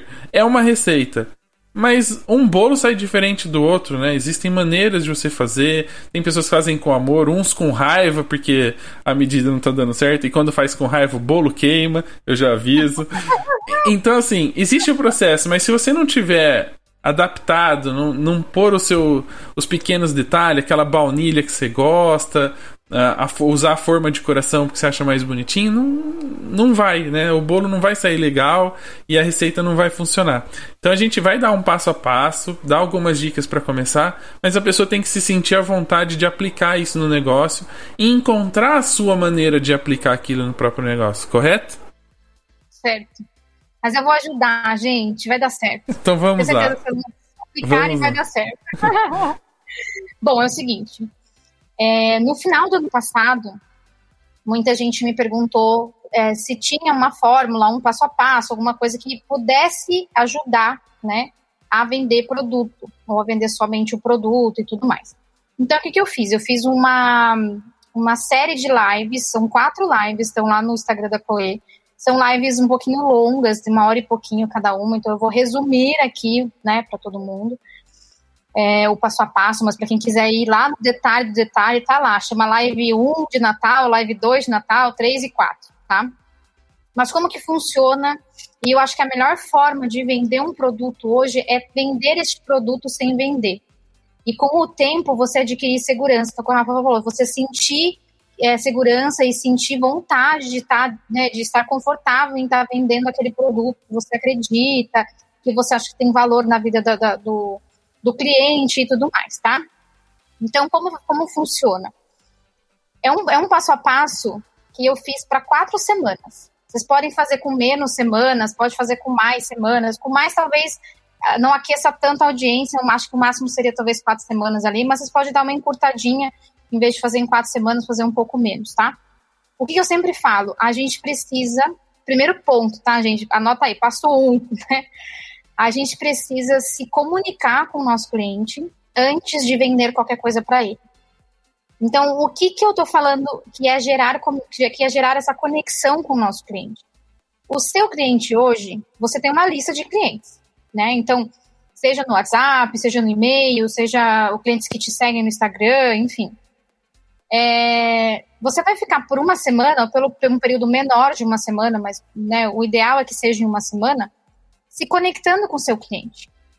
Tá? Então, é, aquele cliente que te segue no Instagram e você segue o cliente, você sabe a lista de clientes que você tem, você vai curtir uma foto dele. Não sai curtindo todas as fotos, porque, né, quando a gente fala em se conectar com o cliente, não é mostrar desespero, tá, é, gente? E, e senão o cliente já percebe, ele fala, ih, lá vem, vai oferecer lá alguma é. coisa. Tem que tomar muito cuidado. Por isso que tem um time, né, para as coisas acontecerem, vocês se sentirem seguros em fazer a venda e o cliente também se sentir seguro para comprar, tá? Então, por uma semana é uma forma de conexão, ou seja, vocês não estão oferecendo, não, não precisa oferecer produto para esse cliente, nem fazer stories de produto, nem postar produto, nem fazer lista VIP no WhatsApp, nada disso, tá? Quem está vendendo mini ensaio, tudo bem, está no meio do processo agora, de Dia das Mães, de Páscoa, enfim, que está podendo fazer ainda. É, mas não se, se, se comunique, se conecte com o cliente, sabe? Então, vai lá e curte a foto que você fez para ele, que ele postou, sabe? Faz um comentário na foto, fala, ai, que linda, né? Tipo, não tinha visto essa foto, postou. Pergunta se, se você tem um pouco mais de intimidade com aquele cliente, falou com ele recentemente, pergunta como é que tá, se tá tudo bem, não oferece nada, se conecta, pergunta como tá, Né? No WhatsApp, por exemplo, aí tem que tomar um pouco mais de cuidado quando você entra em contato com o cliente pelo WhatsApp, ele já acha que você está querendo vender alguma coisa para ele ali, né? E você vai vender depois, então ele pode ficar um pouco desconfiado ali também. É, mas na rede social hoje é uma forma de você se conectar com ele, se doar um pouco. Querer conhecer um pouco mais da história, como que ele tá. Tá tudo bem? Como é que tá a filha? Como é que tá o bebê que você fotografou há três meses atrás? Né? Conversa com o cliente. Né? Então, eu, eu, eu falo assim, é um passo numérico, né? Pra ficar assim, uma coisa bem, assim, quase uma receita de bolo, praticamente. É vocês fazerem cinco, curtirem cinco fotos por dia, falarem com cinco clientes por dia entra no perfil, clica, curte uma foto, comenta. O que, que vai acontecer nesse meio tempo, tá, gente? Nesse, nessa primeira semana? Você vai sentir um engajamento maior no Instagram. É meio óbvio, né? Normal, por quê? Porque você tá curtindo, comentando foto e fazendo post de stories ali, com, né, enfim, aleatórios, que não tá vendendo nada, mas tá falando de algum ensaio, tá postando fotos de ensaios que estão fazendo e tudo mais. Ou que já fizeram, né? Enfim, estão repostando os ensaios. O que, que o Instagram entende? Que a sua conta é uma conta ativa, tá? Em que você tá ali conversando com o cliente. É, então, ele vai começar a mostrar os seus stories e os seus as fotos do feed, tá? Para aquele cliente que você comentou na foto. Então, vai começar a aparecer mais frequência. Você vai ver que o, o engajamento, as curtidas nas suas fotos vão aumentar e o engajamento, né, a visualização dos seus stories também vai aumentar. Ah, mas não aumentou muito. Tudo, gente, tudo bem, né? Pode acontecer. Você tem 100, 100 visualizações por dia, passou para 105, é uma evolução para o Instagram. Né? Então, assim, é, você já está se mantendo conectado com ele, principalmente quando você conversa com alguém no direct. Não sei se vocês já repararam. Se você conversa com alguém no direct, dá, sei lá, 10 minutos depois, começa a aparecer os stories dessa pessoa para você. E se a pessoa está fazendo posts constantes e, e, stories constantes, começam a aparecer naquela linha que você vê ali, nos primeiros 30, às vezes 40 pessoas de stories que você vê, né? Você não, nunca vê mais que isso, assim, de imediato. Então, o ideal, o primeiro passo é a gente se conectar com o cliente, tá? Primeira semana você faz só isso. Mas tem que fazer, gente. Não adianta. Ah, começou na segunda-feira lá, fez um comentário e sumiu. Aí vai fazer o comentário de novo só no domingo e nada de usar robozinho, né? Nada de usar robozinho para comentar foto dos outros. Então não adianta, tá? Se não fizer, se não levar a sério a venda, o processo de venda sem vender, é, principalmente para rede social que tem algoritmo, que tem que estar tá o tempo todo presente, se não fizer, não vai funcionar. Né? E eu tenho um monte de gente, um monte de fotógrafo que já fez bonitinho, direitinho e vendeu muito, tá? Então, é, e tem, a, tem os feedbacks, né, da galera. Então, primeira semana você vai só se, com, se comunicar, se conectar com o seu cliente, continuar fazendo o seu trabalho, quer continuar mostrando seus ensaios, mostrando a história das pessoas, conversando nos stories, ou, ou né, quem gosta de aparecer nos stories e tudo mais. É... E aí, passou uma semana, você já está engajado, certo? Já está engajado, tem um monte de cliente engajado com você ali. Na segunda semana, você vai começar a falar da importância da fotografia impressa. Gente, o Instagram da Chloe é uma biblioteca de como trazer a importância da fotografia impressa para o cliente. Então, tem um monte de frase legal, tem um monte de vídeo legal. Tem no grupo do Telegram, o pessoal, quando a gente fez essa, essa ação, né, de falar da importância do que do impresso, é, o pessoal começou a postar um monte de vídeo no Telegram, né, a comunidade lá no, no grupo. Então, começaram a fazer post, por exemplo, é, de um, que nem o Rafa estava falando agora, né? De uma avó vendo a foto da mãe, que já faleceu há muito tempo e ela não lembrava do rosto da avó, né? Pessoas que a gente nunca conheceu. Tem a história do furacão, né? Que a Adobe fez um vídeo, também está lá no Instagram da, da Chloe falando da importância de restaurar as fotos de, de quem de quem perdeu tudo, né? Num furacão desses. E aí conta a história de gente que tinha uma foto da mãe, era a única foto, e aí os adolescentes restauraram aquela foto impressa. Então ali você vai conversar com o cliente, que é o segundo passo. Você está mostrando para ele a importância da fotografia impressa. Você não está vendendo álbum, você não está vendendo fotografia impressa, você não está fazendo promoção, você não está empurrando nada.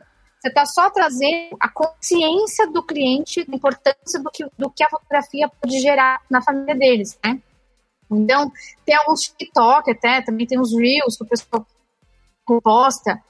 É, Tem, tem gente, tem, tem um fotógrafo que faz vídeo, né? Na entrega e tudo mais. Tem histórias, né? De pessoas contando a própria história, a história falando então que, sei lá, a, a, a, filha, né, que tá grávida e perdeu a mãe, e aí a, né, a filha não vai conhecer a avó, mas vai conhecer a avó por foto.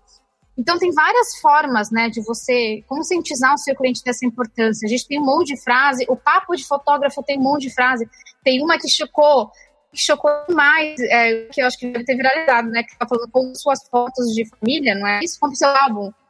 Compre o seu álbum de família. Compre o seu álbum de família. Aquela ali a galera pirou.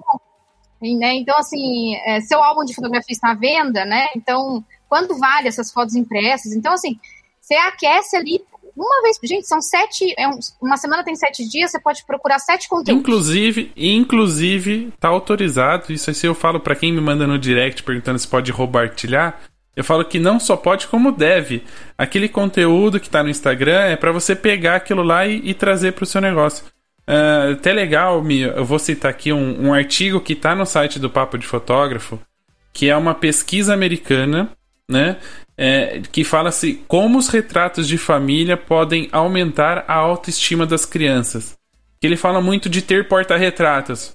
Ah, né, de ter porta-retratos uhum. em casa uhum. para a criança se ver e que isso foi uma pesquisa feita e que isso é, de uma certa forma ajuda mesmo uh, na, na, construção né, da autoestima da criança. Então é legal também trazer esse conteúdo, esse assunto, traz para o seu stories, fala lá, grava um, um videozinho, faz um IGTV lá, um IGTV, um Reels mostrando, uh, pega esse conteúdo, escreve um post no seu blog para as pessoas também poderem acessar, porque é super legal, né? Quem, qual mãe hoje, né? Quantas mães não estão lá o tempo todo na internet vendo como criar melhor seus filhos? Uhum. Trazer uma mensagem como essa, falando, olha, as fotografias impressas em portas-retratos, em álbuns, aumenta a autoestima da criança, é óbvio que já dá um gatilho nela para ela poder pensar nisso e falar, poxa, eu preciso revelar então aquelas fotos que eu fiz do ensaio, aquelas fotos que eu tenho no celular, e ela vai procurar você, fotógrafo, que é a pessoa que ela tem mais contato, que está ali perto dela.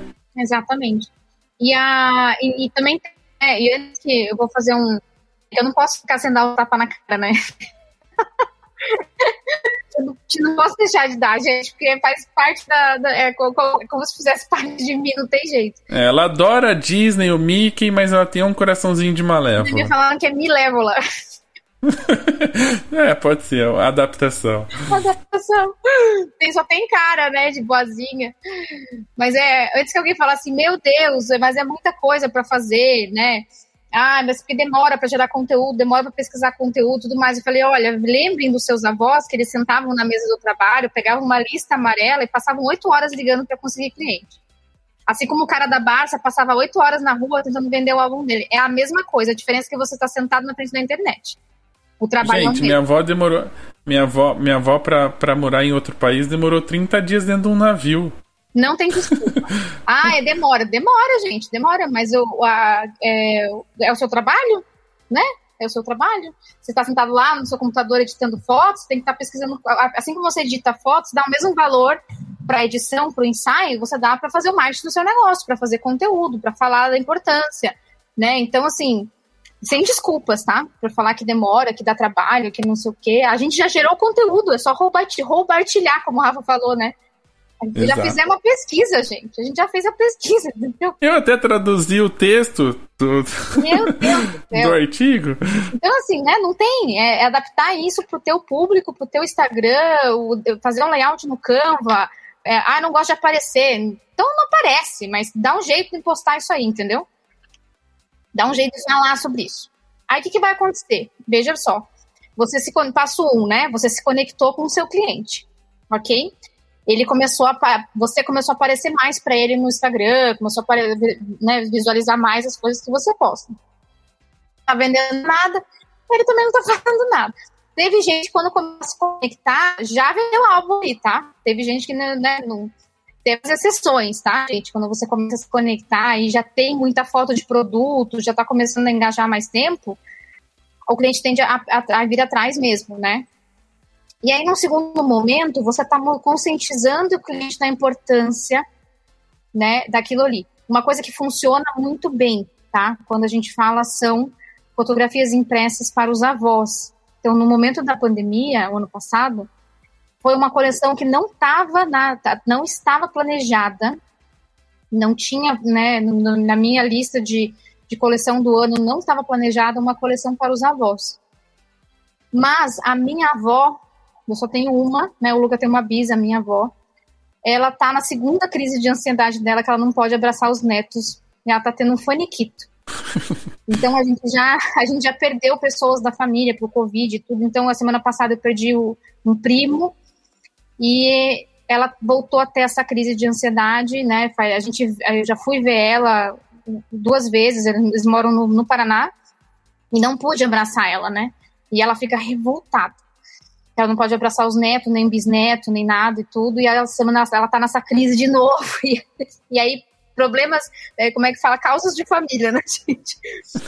E no ano passado minha avó teve a mesma coisa, né? Que foi essa crise dela de não poder estar próximo dos netos, nem das pessoas que ela gosta, né? E vocês sabem, vocês sabem que velhinho gosta de passear, de ficar na rua, né? Enfim, velhinho não fica em casa, né, gente? É mais sociável que a gente. Né? Ai, né? Pois é. E aí para trancar um velhinho em casa também, né? Imagino que para todo mundo tenha, né? Pessoas idosas não é fácil. Então ela teve uma crise dessa e aí minha mãe falou assim: Mi, faz o seguinte, manda umas fotos do Luca pra cá, porque a avó, de, de repente com a foto impressa, a avó, né? A gente tenta acalmar a avó aqui, sei lá. É, porque mesmo por vídeo, assim, ela, a criança não fica no vídeo com a avó, né? Também é difícil de você conseguir botar a criança ali para ela falar com a avó e tudo mais. E aí eu falei, cara, não, calma, peraí, dá para fazer um produto com isso aqui. Porque às vezes as pessoas. Peraí, mãe, que eu vou te vender uma coisinha. Vendi, gente, eu vendi. Tem uma penúltima live que eu fiz, eu vendi copo de cristal em plena pandemia. Se eu tivesse um link de copo de cristal, todo mundo tinha comprado. Ele vai falar que eu venderia. Não, pra vocês verem como a Michelle segue tão a risco o que ela, o que ela acredita que ela compartilha, que a mãe tá, pediu uma coisa, ela vendeu um álbum pra mãe. Falou: Não, mãe, peraí que eu vou criar um produto pra você, depois você faz o depósito e eu te entrego. Aí eu falei, e se a gente criar uma caixinha de vovô e vovó? Né, e depois veio da Bisa do Biso, porque daí virou uma todo mundo pediu, e aí eu aumentei a coleção, porque eu não tinha pensado em tudo isso, né? Não era uma coleção desenhada.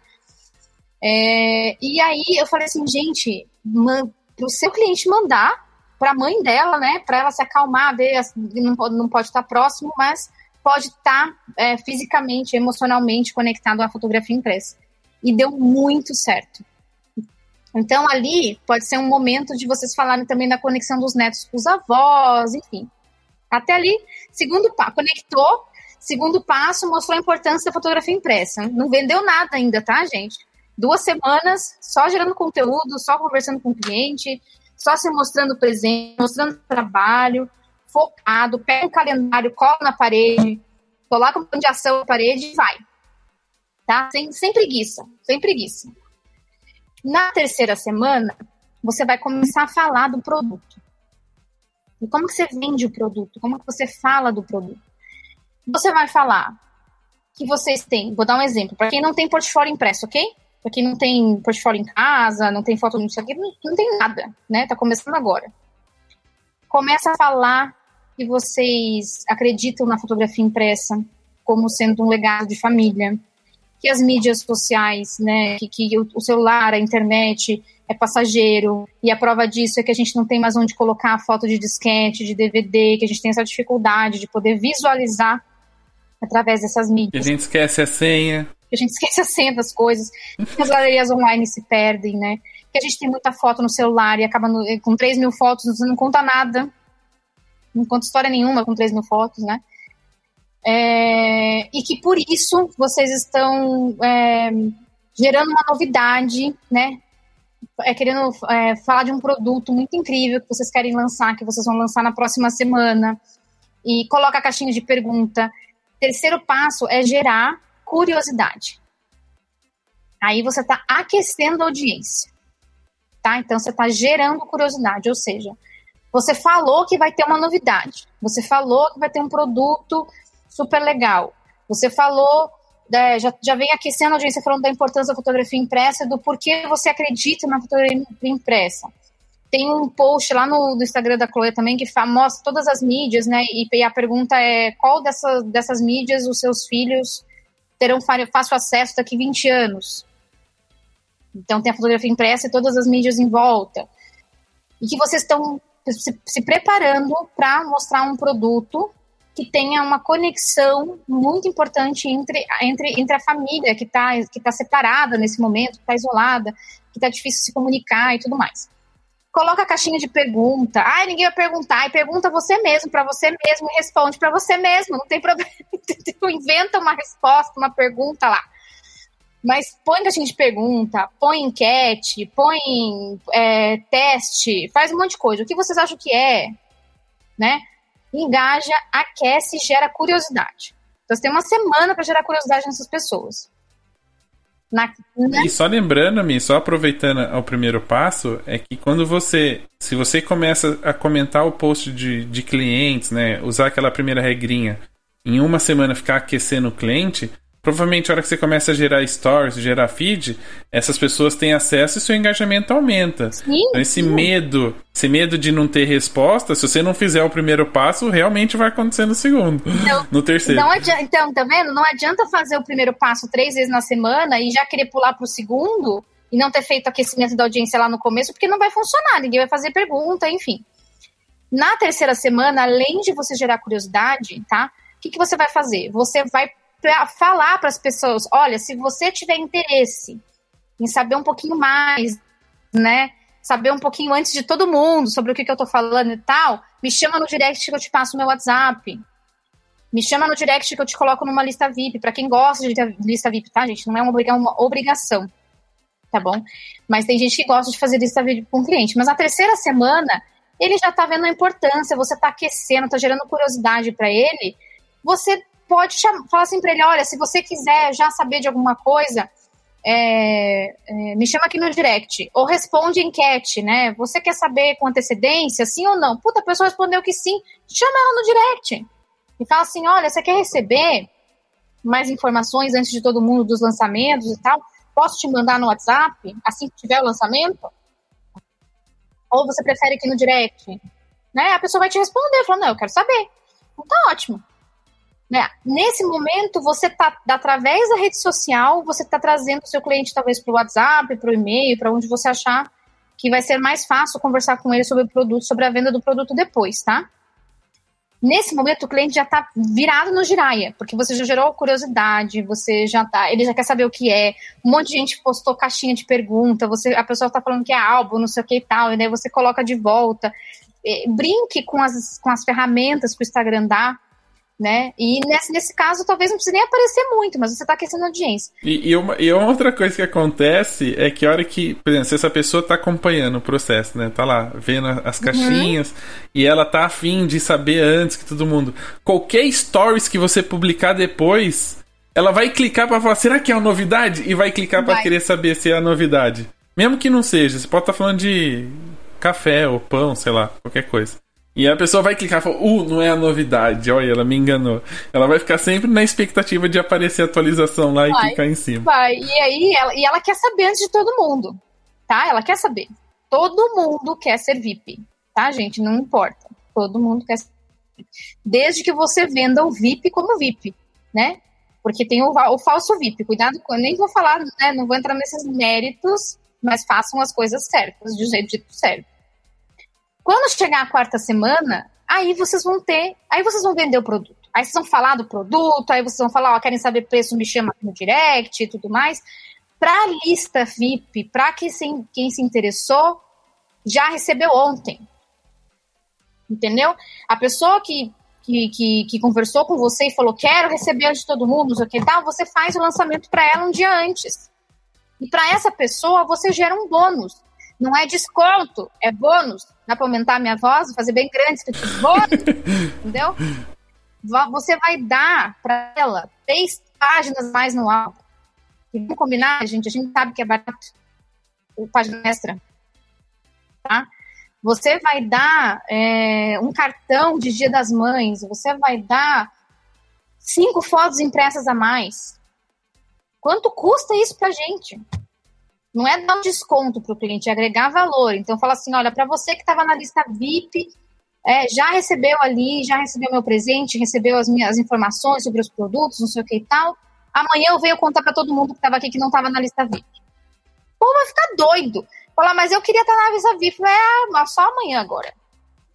e dá para surpreender ainda, né? E dá para surpreender, porque quem tá na lista VIP, você pode falar assim, ó, você que entrou na lista VIP, é, ainda vai ganhar um mimo, um presentinho. Vou te dar um. Não fala mimo. Não fala mimo nem presentinho. É presente, bônus, não, não tem nada de mimo. Mimo é, é gratuito. Não, eu tô, eu tô falando pra, que dá para surpreender, Cara. entendeu? Que dá para você. É, são dois produtos iguais. A, a pessoa ficou sabendo primeiro só, essa era a única diferença. Mas por ela ter se uhum. interessado, uhum. né, e ter ali adquirido primeiro, ela tem um, um bônus. O bônus é você pode entregar Exatamente, algo a mais. Entregar, né? E aí a conta, gente, por favor, né? Se você, ah, mas eu não posso entregar nada, pode sim. Pode sim, né? Tem milhares de coisas que você pode entregar mais para ela. É, e aí. Um slideshow com as fotos. Você pode pegar uma, fazer um slideshow que é super simples, que as pessoas nem estão acostumadas elas não sabem fazer, no Lightroom mesmo, seleciona as melhores, põe uma musiquinha e exporta um arquivinho para ela pôr na TV e, e assistir. Né? Ou pôr no próprio Instagram depois, se ela quiser postar, enfim, né? Aí na quarta semana você realmente lança o produto. E é, se seguir isso, gente, muito raro não ter produto.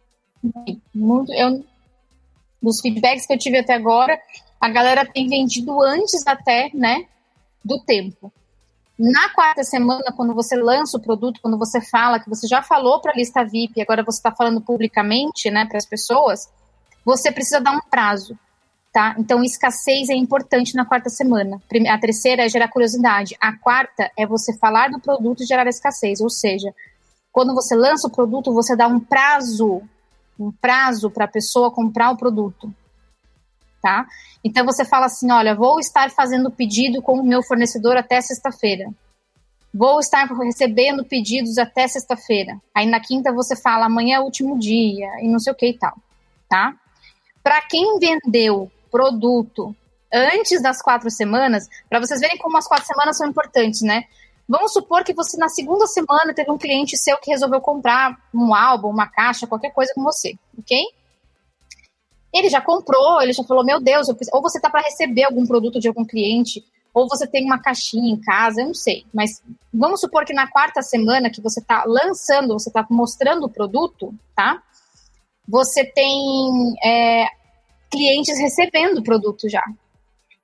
E é o que o Rafa acabou de falar, né? De não querer ficar, a sensação de ficar de fora.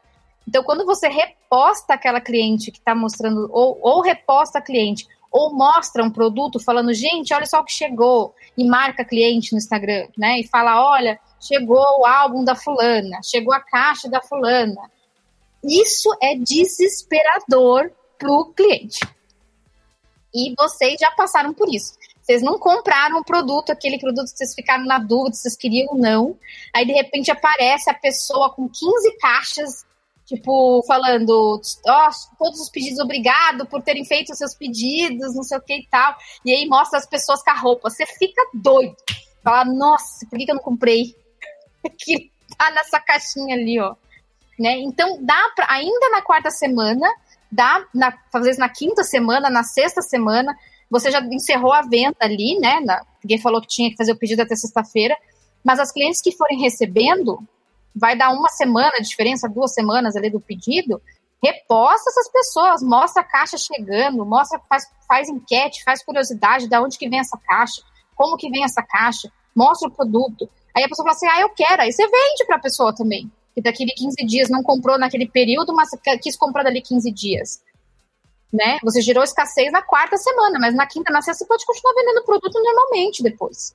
Se compensar, lógico, né? Fazer o pedido. E até você fala isso para o cliente, fala assim, olha, vou tentar fazer um pedido novo, né, por conta dos valores, você vai querer mesmo, quer mesmo a caixinha, quer mais alguma coisa? Né? Então, assim, tudo é demonstrar o trabalho diariamente, de dia a dia, mas ó, quando foi que você vendeu o produto? Três semanas depois. Três semanas depois é que você falou na venda do produto. E tem gente que começa de trás para frente. Aí não vende nada, daí fala que o cliente não quer, que o cliente não, não deu importância, que o meu cliente não, não, não dá importância, que era a minha cidade, ninguém vende álbum. Aqui ninguém compra, né? Ninguém compra. Uh, Omi, dentro desses passos, eu acho que é, são super simples, né? A gente às vezes acha que vai ser um, aquele negócio do tipo, nossa, agora tem que fazer uma pós-graduação em passos como vender produtos do zero. e, e, é mais ou menos, na verdade, a gente aproveitar o que a gente já faz no dia a dia, porque a gente já está conectado no Instagram, vive comentando algumas coisas, né? É, talvez é só trocar um pouquinho de comentar perfis desnecessários, tipo de memes e essas coisas e tal, e comentar os posts do cliente. Para de comentar foto de fotógrafo e vai comentar a foto dos clientes. Exatamente. Só continue comentando post do papo de fotógrafo, que isso é importante. não, não me vai parar de comentar lá. Mas tem algumas coisinhas, eu, eu né, dentro desse, de todos esses passos, de todo esse período que a gente tem que engajar e trazer um pouco desse conteúdo, que eu queria perguntar para você. Tem uma coisa que bate muito na questão da venda, que é o emocional e o racional, né? E a gente já falou um pouco disso em, de alguns, em alguns exemplos. Muitas vezes a, pessoa se prende muito ao valor, o preço do produto, do álbum, da caixinha, uh, e que talvez ela também não tenha muita coragem de falar assim, nossa, mas para eu produzir custa 800 reais se eu cobrar 1.200, ela não vai querer. É, quer dizer, ela já se desval ela desvaloriza o próprio produto. Isso do lado racional. E o lado emocional. Como é que faz para equilibrar isso? Para você entender que é o emocional que vai fazer a pessoa comprar, mas que o racional, que é o financeiro, ele precisa ser valorizado, porque não é um custo barato muitas vezes é, você vai ter que duplicar, triplicar o valor para poder vender, porque senão não é viável também. Não adianta você vender a preço de custo, porque não tem sentido nenhum. Né? Como é que faz para equilibrar isso e conseguir fazer com que o emocional venda o racional? Então, a questão, a, pior questão, né, que quando a gente pensa assim, nossa, mas para produzir custa 800, se eu vender por 1.600 a cliente não vai comprar, é porque você sabe quanto custa para fazer. A cliente não sabe. Quando você compra uma roupa na loja que custa 200 reais a blusa, você sabe quanto custou para fazer a blusa? Você não tem a mínima noção. Mas você pode ter certeza que custou 15 e ela está vendendo por 200. Porque ela tem mil coisas para pagar, a loja tem custo fixo, tem os impostos e tem tudo mais, né? As pessoas têm essa mania de jogar 100% em cima e não o olhar o resto. O container que vem da, da China, tudo isso tem que pagar. O container da China. Mas a gente tem essa mentalidade porque a gente sabe quanto custou para produzir. E aí a gente fica com esse número na cabeça e não tem a coragem de vender pelo dobro do valor, pelo triplo do valor, enfim, né? Em nenhum momento do passo a passo de venda eu falei de preço. Eu só falei de valor. Eu só demonstrei que tudo aquilo ali é passageiro, que a importância de ter fotografia para os avós na pandemia, eu falei da importância de ter aquilo ali para as crianças, eu falei da autoestima das crianças lá, da reportagem do Papo de Fotógrafo, eu mostrei a importância de ter a foto impressa e não de ter o pendrive. Em nenhum momento eu falei de preço.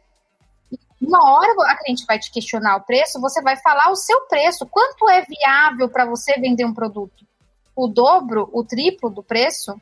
Né? Olha, se eu vendesse um álbum que custa 800 reais por 1.600 reais, para mim dar lucro, eu tenho lucro? Tenho, então tá ótimo, então eu vou vender por R$ 1.600. Aí você vai passar isso para cliente, né? É, e aí, vai ter cliente que vai achar caro? Vai, lógico que vai, gente. A gente não manda na, no pensamento do cliente, entendeu?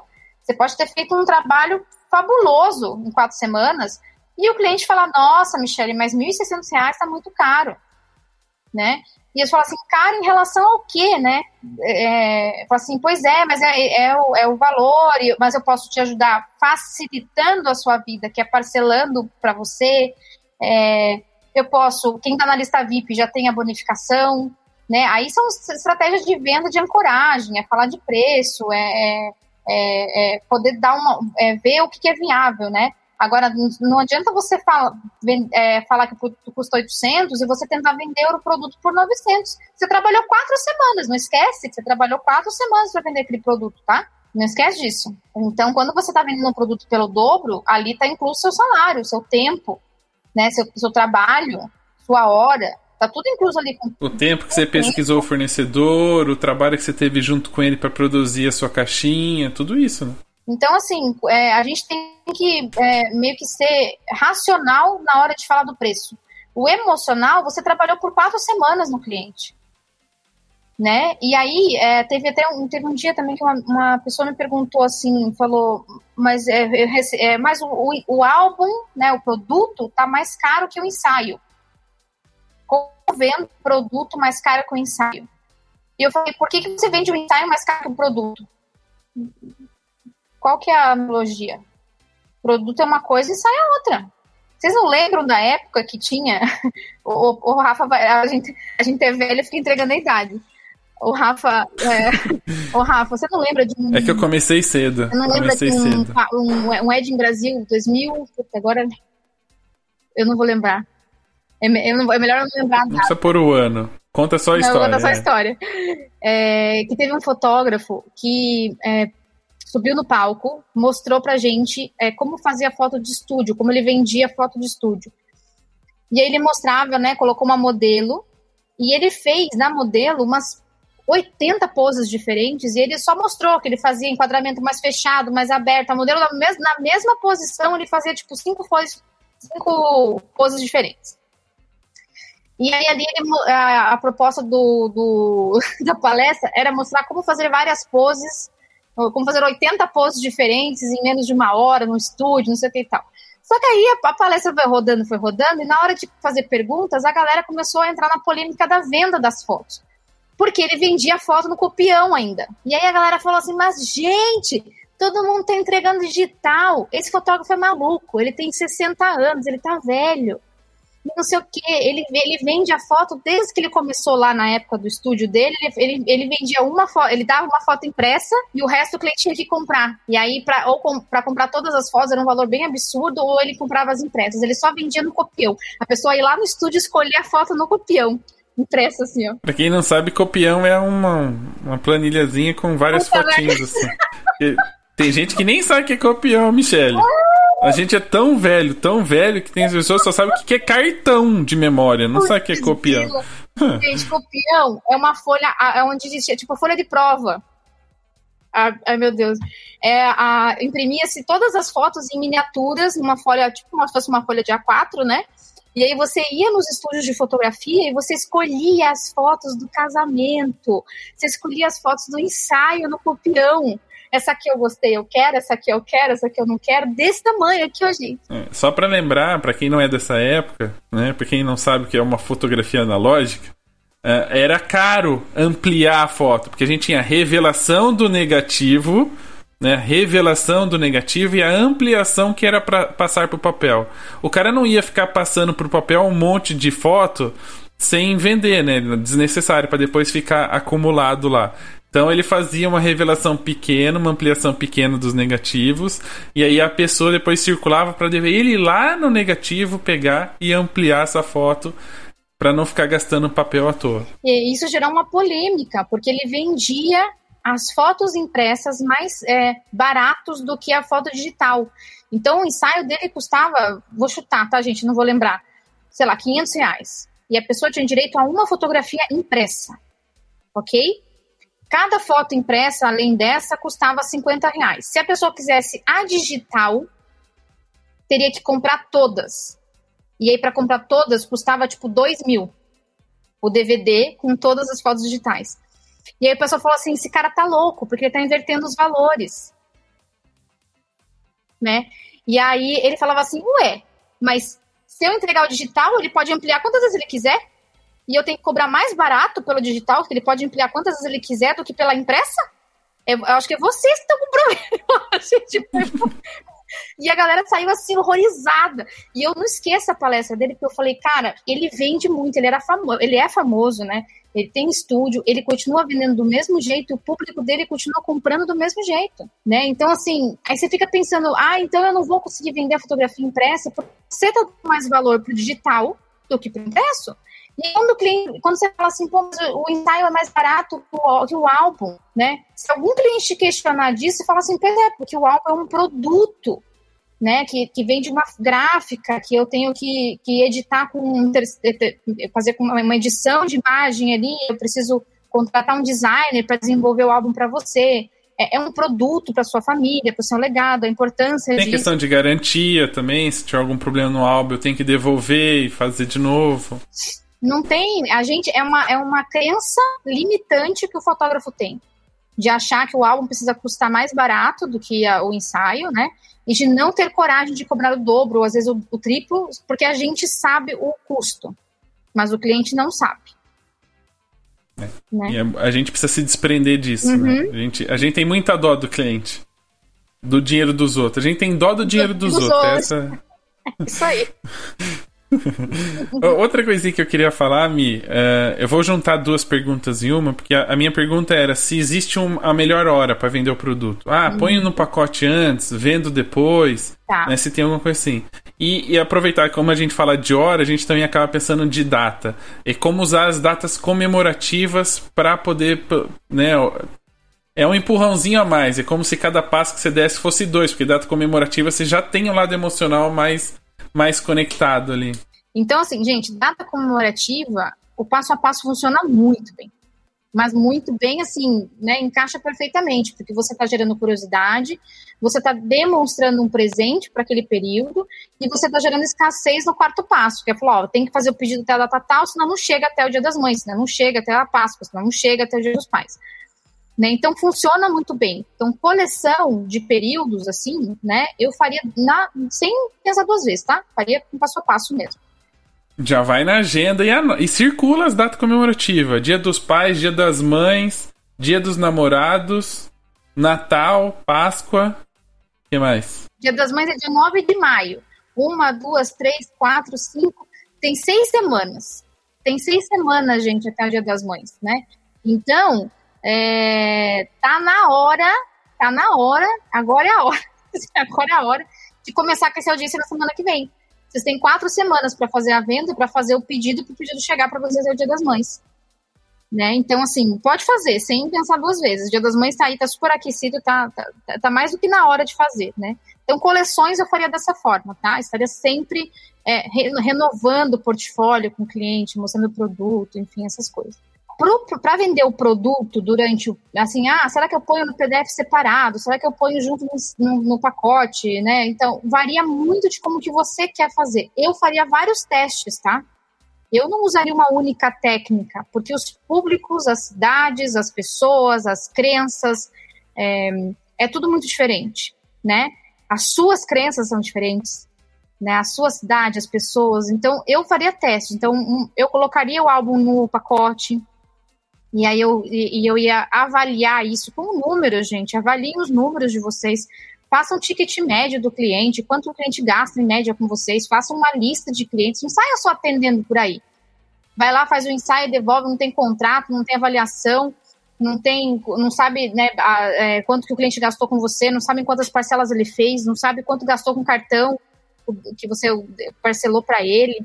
Né? Então, assim, isso não é fotografia, isso é empresa. Vocês têm que cuidar do negócio de vocês como se fosse uma empresa séria, sabe? Não é, ser fotógrafo não é, não, sei, não seja amador, né? Porque às vezes você não vive disso ou tem um emprego que você vai deixar de fazer uma planilha com todos os cursos que você tem, né? Então tem que tentar, é, é, tem que experimentar, né? Então você coloca lá no, sei lá, no terceiro pacote, você tem três pacotes, coloca o álbum no último pacote. Passa ali dois, três meses Putz, vendeu bem o pacote 3? Não, vendeu só um. Por que, que vendeu um? Deixa eu olhar de novo. Ah, o um tá muito mais barato mesmo, né? O dois já fica muito caro. Não, então, deixa eu tirar os álbuns do, do, do, dos pacotes. Vou começar a vender separado. Ah, também não vendeu. Põe no pacote 2, põe um valor aqui, põe uma bonificação ali. Você vai testando o público. Não tem uma fórmula mágica, tipo, perfeita, né? Você fala assim, olha, põe o álbum no pacote do meio que vai vender nem sou mãe de nada. Se nem ela acertava as coisas que ela falava, imagina. Então, assim, não, não dá para prever, mas dá para você colocar e avaliar. Né? Então, coloca lá, você, ah, hoje eu vendo o pacote mais caro. Mas o pacote mais caro não é o que eu mais vendo. Ah, então, tem alguma coisa errada. Então, vamos tirar ele do pacote 3 e vender produtos à parte. Vamos ver se funciona. Aí não funcionou põe no pacote 2, põe em todos os pacotes e vai mudando. Né? Tem que testar, tem que fazer teste, não, não, não tem fórmula mágica. E tem uma, uma técnica, meu, eu quero só usar como exemplo, não é nem para falar se funciona ou não funciona, mas até que o, o Gleison da Marie for Business postou esses dias, ele mostra a questão da Starbucks, né? Aproveitando que você estava aí tomando um cafezinho ah, deles. Da, pipoca, é, da McDonald's. Que ele mostra um copinho pequeno custa 5 reais e o grande 7 reais. Aí a pessoa sempre compra o pequeno porque 2 reais de diferença e tal. E aí o médio, ele não custa 6 reais, que é entre um e outro. Ele custa 6,50. Que a pessoa fala assim, bom, entre o médio e o grande, por 50 centavos a mais eu compro o grande. Então, muitas vezes, a gente pensar nessas técnicas de outros mercados, né? De falar assim, cara, se eu tenho um pacote X e o pacote Y, né? O do meio não ser exatamente a metade dos dois, hein? ele ser um pouquinho mais perto do primeiro, para a pessoa falar assim, ah, entre esses dois a diferença é pequena, eu contrato o maior, o mais caro, né? Para a gente poder aprender um pouco com as outras áreas e, por exemplo, eu, quando a Mi fala da, da, Disney e fala de todo esse processo, eu vejo isso acontecer na Disney, né? O processo de encantar e depois vender. Não é à toa que as lojinhas de produtos, né? De... são depois do brinquedo. São depois do brinquedo, porque você sai tão empolgado do brinquedo, tão na vibe do negócio, que a hora que você chega na lojinha, você quer comprar tudo. Todos os bonecos, todas as camisetas, todos. É, é isso, né? O americano a gente pode falar mal de, de, milhares de coisas deles, mas se tem uma coisa que eles entendem é o momento e como fazer a venda, de como trazer essa emoção né, e superar a racionalidade. Porque se olhar o valor daquilo lá, você vai falar, imagina que eu vou comprar isso aqui. Se eu fizer a conversão, então, agora, mas que... Nem foto eu tiro pra eles não ter perigo deles me cobrar, né? Então, assim, mas é, o negócio é tão impactante, né? Que o racional some com o emocional. Porque o emocional te pega tanto e fala assim: ah, eu preciso levar pelo menos uma lembrancinha. E você acaba comprando. É mais ou menos o nosso trabalho, assim, a gente fazer. Uh, gerar essa necessidade, essa coisa, essa conexão pro cara, na hora que terminar, e falar assim: cara, mas se eu não comprar esse álbum, se eu não comprar essa caixinha as minhas fotos não vão ficar legais, não vão ter sentido, né? Não, a caixinha, minha caixinha de sapato não é boa para guardar essas fotos aqui, os impressos, né? O porta-retrato é muito pequeno. Eu preciso de algo que é que chame. Uma foto, né? O porta-retrato é só uma foto. Né? É, então, então é isso, né? Eu acho que uh, a gente conseguir equilibrar, óbvio, né? Sempre pensar do lado financeiro, porque isso tem que fazer valer a pena, e não vou fazer isso a preço de custo só para virar marketing, é, é de realmente é, equilibrar os dois e conectar o emocional para convencer a pessoa e já ter o produto em mãos com um preço bacana, com um preço que sustenta o meu negócio, para só empurrar. Só linha de produção. Fotografei caixinha, fotografei caixinha. E tem uma, uma você falou de uma analogia com a Disney, né? E eles têm um brinquedo que, que explica muito exatamente esse processo de, de da, da, do momento exato da venda, né? De como eles fazem a, como eles sabem exatamente a hora de vender as coisas, né? Eles têm um brinquedo dentro do parque do Animal Kingdom do filme Avatar. Então, o Avatar, né, um filme que fez muito sucesso, tudo mais e tal, eles têm um brinquedo lá que você que, é, que simulam um voo do, dos, do bicho lá, que não sei o nome do bicho, mas simula o voo do bicho. E o que, que eles fazem? Na entrada do brinquedo tem um monte de gente vestida de avatar, né? É super óbvio isso, que ficam pessoas ali. Seu é, parque é temático, né? Seu parque é temático, que... então as pessoas ficam andando, né?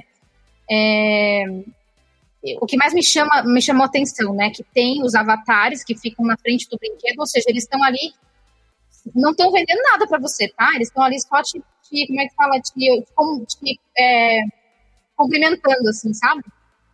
Colocando você no ambiente, é. ó, você tá no mundo avatar. Isso. Depois você começa a ver, aí você vai para a fila do brinquedo, que é super interativa, que te dá a sensação de que você tá dentro do filme, tem os avatares dentro daqueles aquários bizarros, e tem as pessoas com aquele bicho no ombro, Rafael. Aqui, aqueles, aqueles, e os bichos se mexem, e é muito bizarro. Quando você vê outra pessoa, por isso que a gente tá a gente é uma analogia. Quando vocês começam a repostar os produtos que chegam, as clientes que receberam, o álbum dos outros, você começa a gerar desejo em a outra pessoa também querer.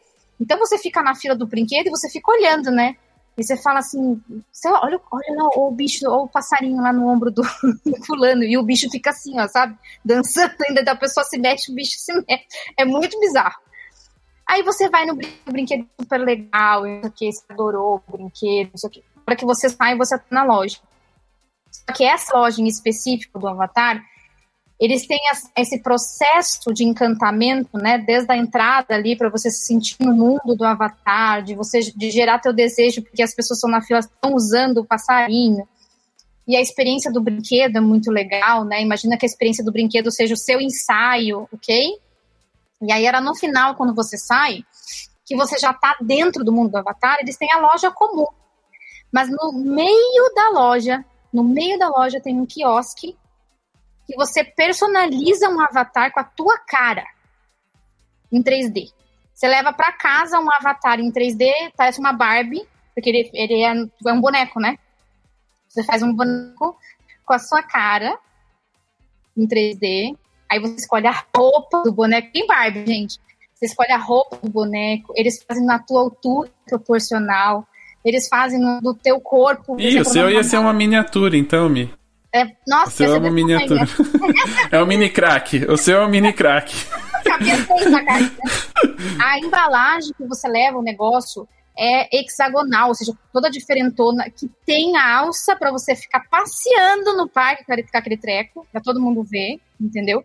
E só custa 200 dólares. Nem vou converter. E tá assim, bombando, bombando. Não, e bombando, porque a pessoa tá tão empenhada que preço virou virou, de, virou amendoim ali dentro, entendeu? Porque você fala assim, cara. Porque entra, entra a questão do cara falar assim: eu nunca sei se eu vou voltar mais pra Disney, né? Não, não sei quantas vezes eu vir pra cá. Não é nem isso, né? É a personalização, é a exclusividade.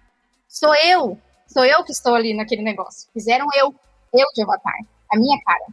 É a roupa que eu escolhi, entendeu? Então, assim, se fosse um monte de bonequinho de avatar é uma coisa, mas não é, sou eu.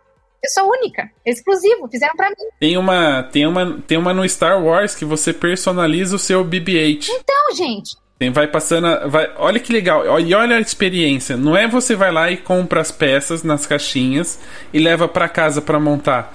Tem como se fosse uma, como se fosse uma oficina.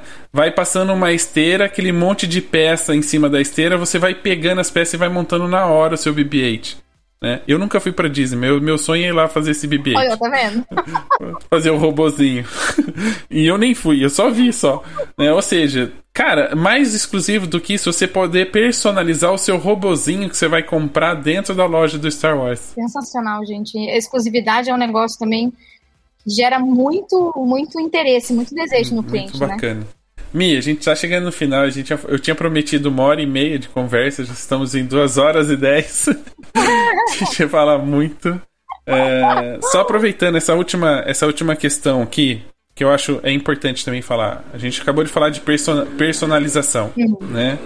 Uh, de diferenciação.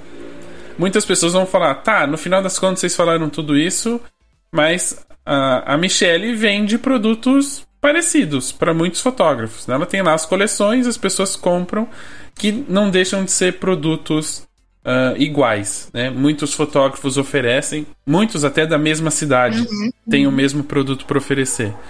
Aonde está a diferenciação uhum. nesse momento? Nas três semanas antes de oferecer o produto, não? Nas três semanas antes. Então, o que acontece muito também, por exemplo, né? Você está numa cidade pequena, e a gente tem, é, é a crença limitante que a gente tem. Né? Então acontece isso com o preço, né? Ah, eu paguei 800 reais, não tenho coragem de, de cobrar 1.600 no meu cliente. Por quê?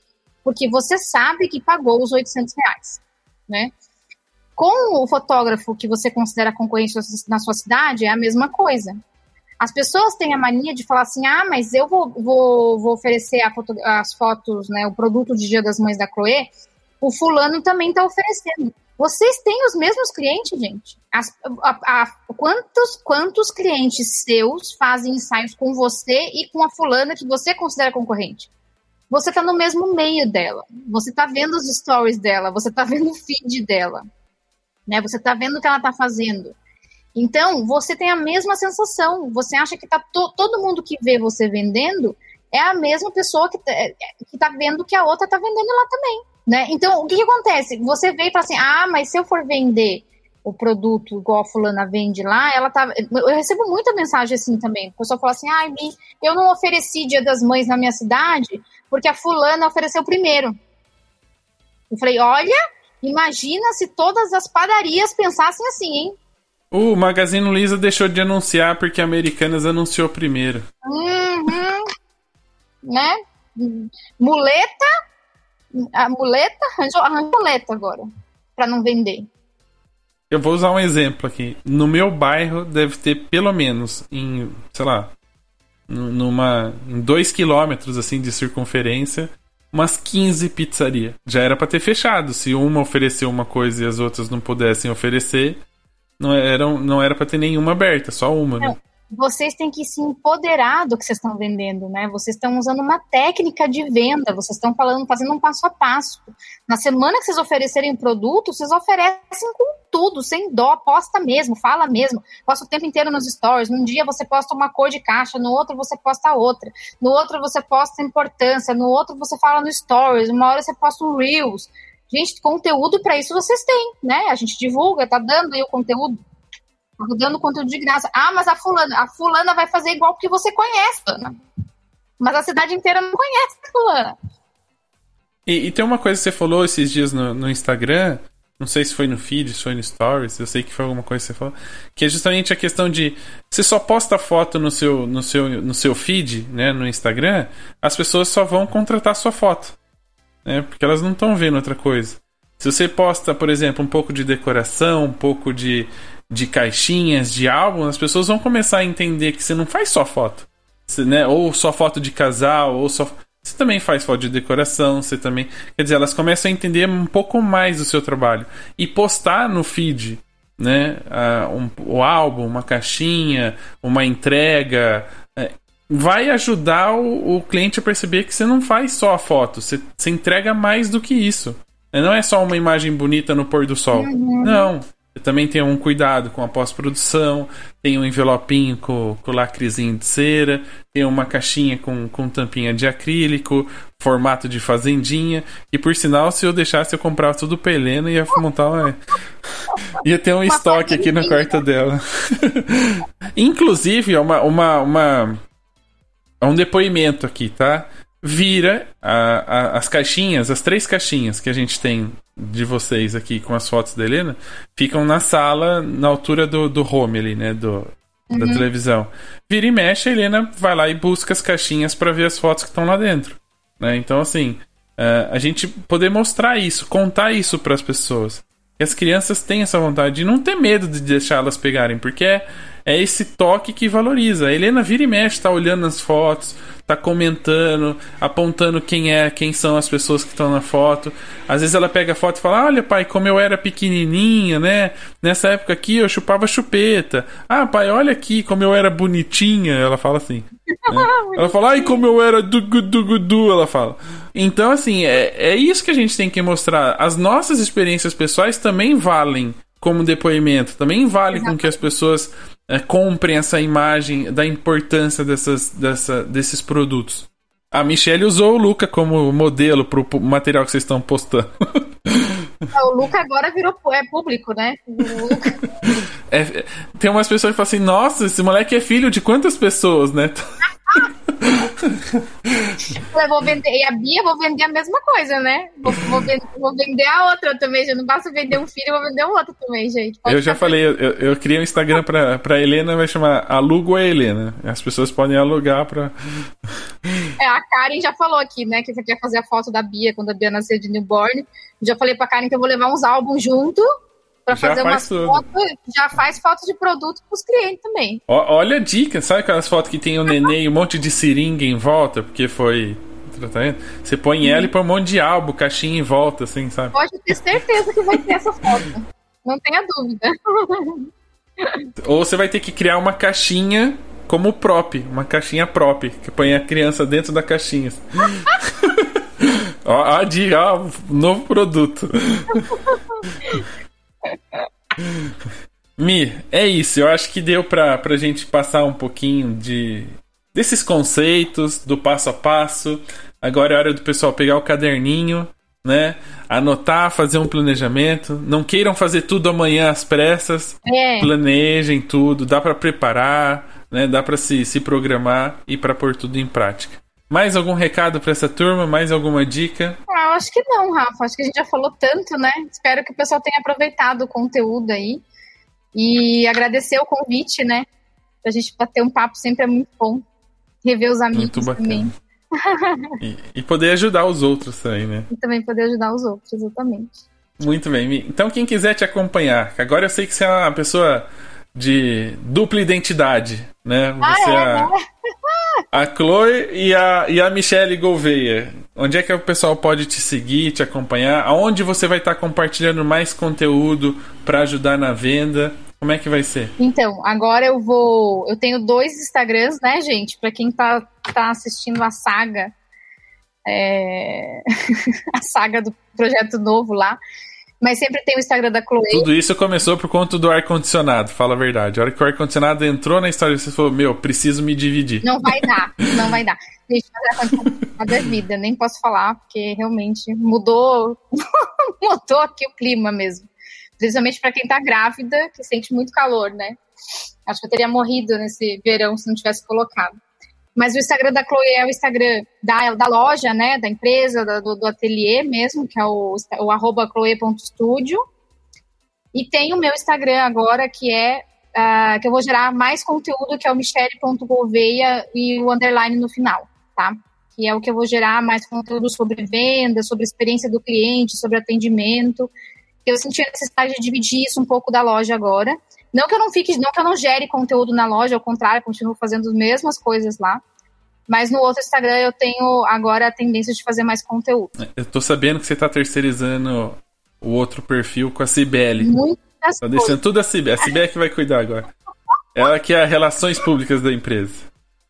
Não, a Cibele ela aumenta o engajamento, né? Então toda vez que ela aparece, eu tô precisando aumentar o engajamento. Eu com ela lá, o povo adora. Então é isso, Mi. Muito obrigado. Pessoal, não esqueçam de seguir Obrigada a Michelle. Para quem acompanha já o papo nesses últimos tempos, sabe? Quem acompanha aqui no YouTube tem direito de fazer as perguntinhas daqui a pouco. A gente faz o encerramento do bate-papo, do podcast. E aí, quem tá no YouTube pode tirar suas dúvidas, fazer as suas perguntas, só escrever aqui nos comentários. E para você que tá aí ouvindo o podcast agora, né, que já perdeu a oportunidade de fazer a sua pergunta, segue o Papo de Fotógrafo no Instagram, segue o Papo de Fotógrafo no YouTube, e toda vez que a gente vai fazer uma live, você recebe a notificação e pode acompanhar ao vivo e, óbvio, no final fazer a sua perguntinha. Então, Mi, mais uma vez obrigado, né? E a gente se encontra na próxima semana, no próximo episódio. Um grande abraço e até mais.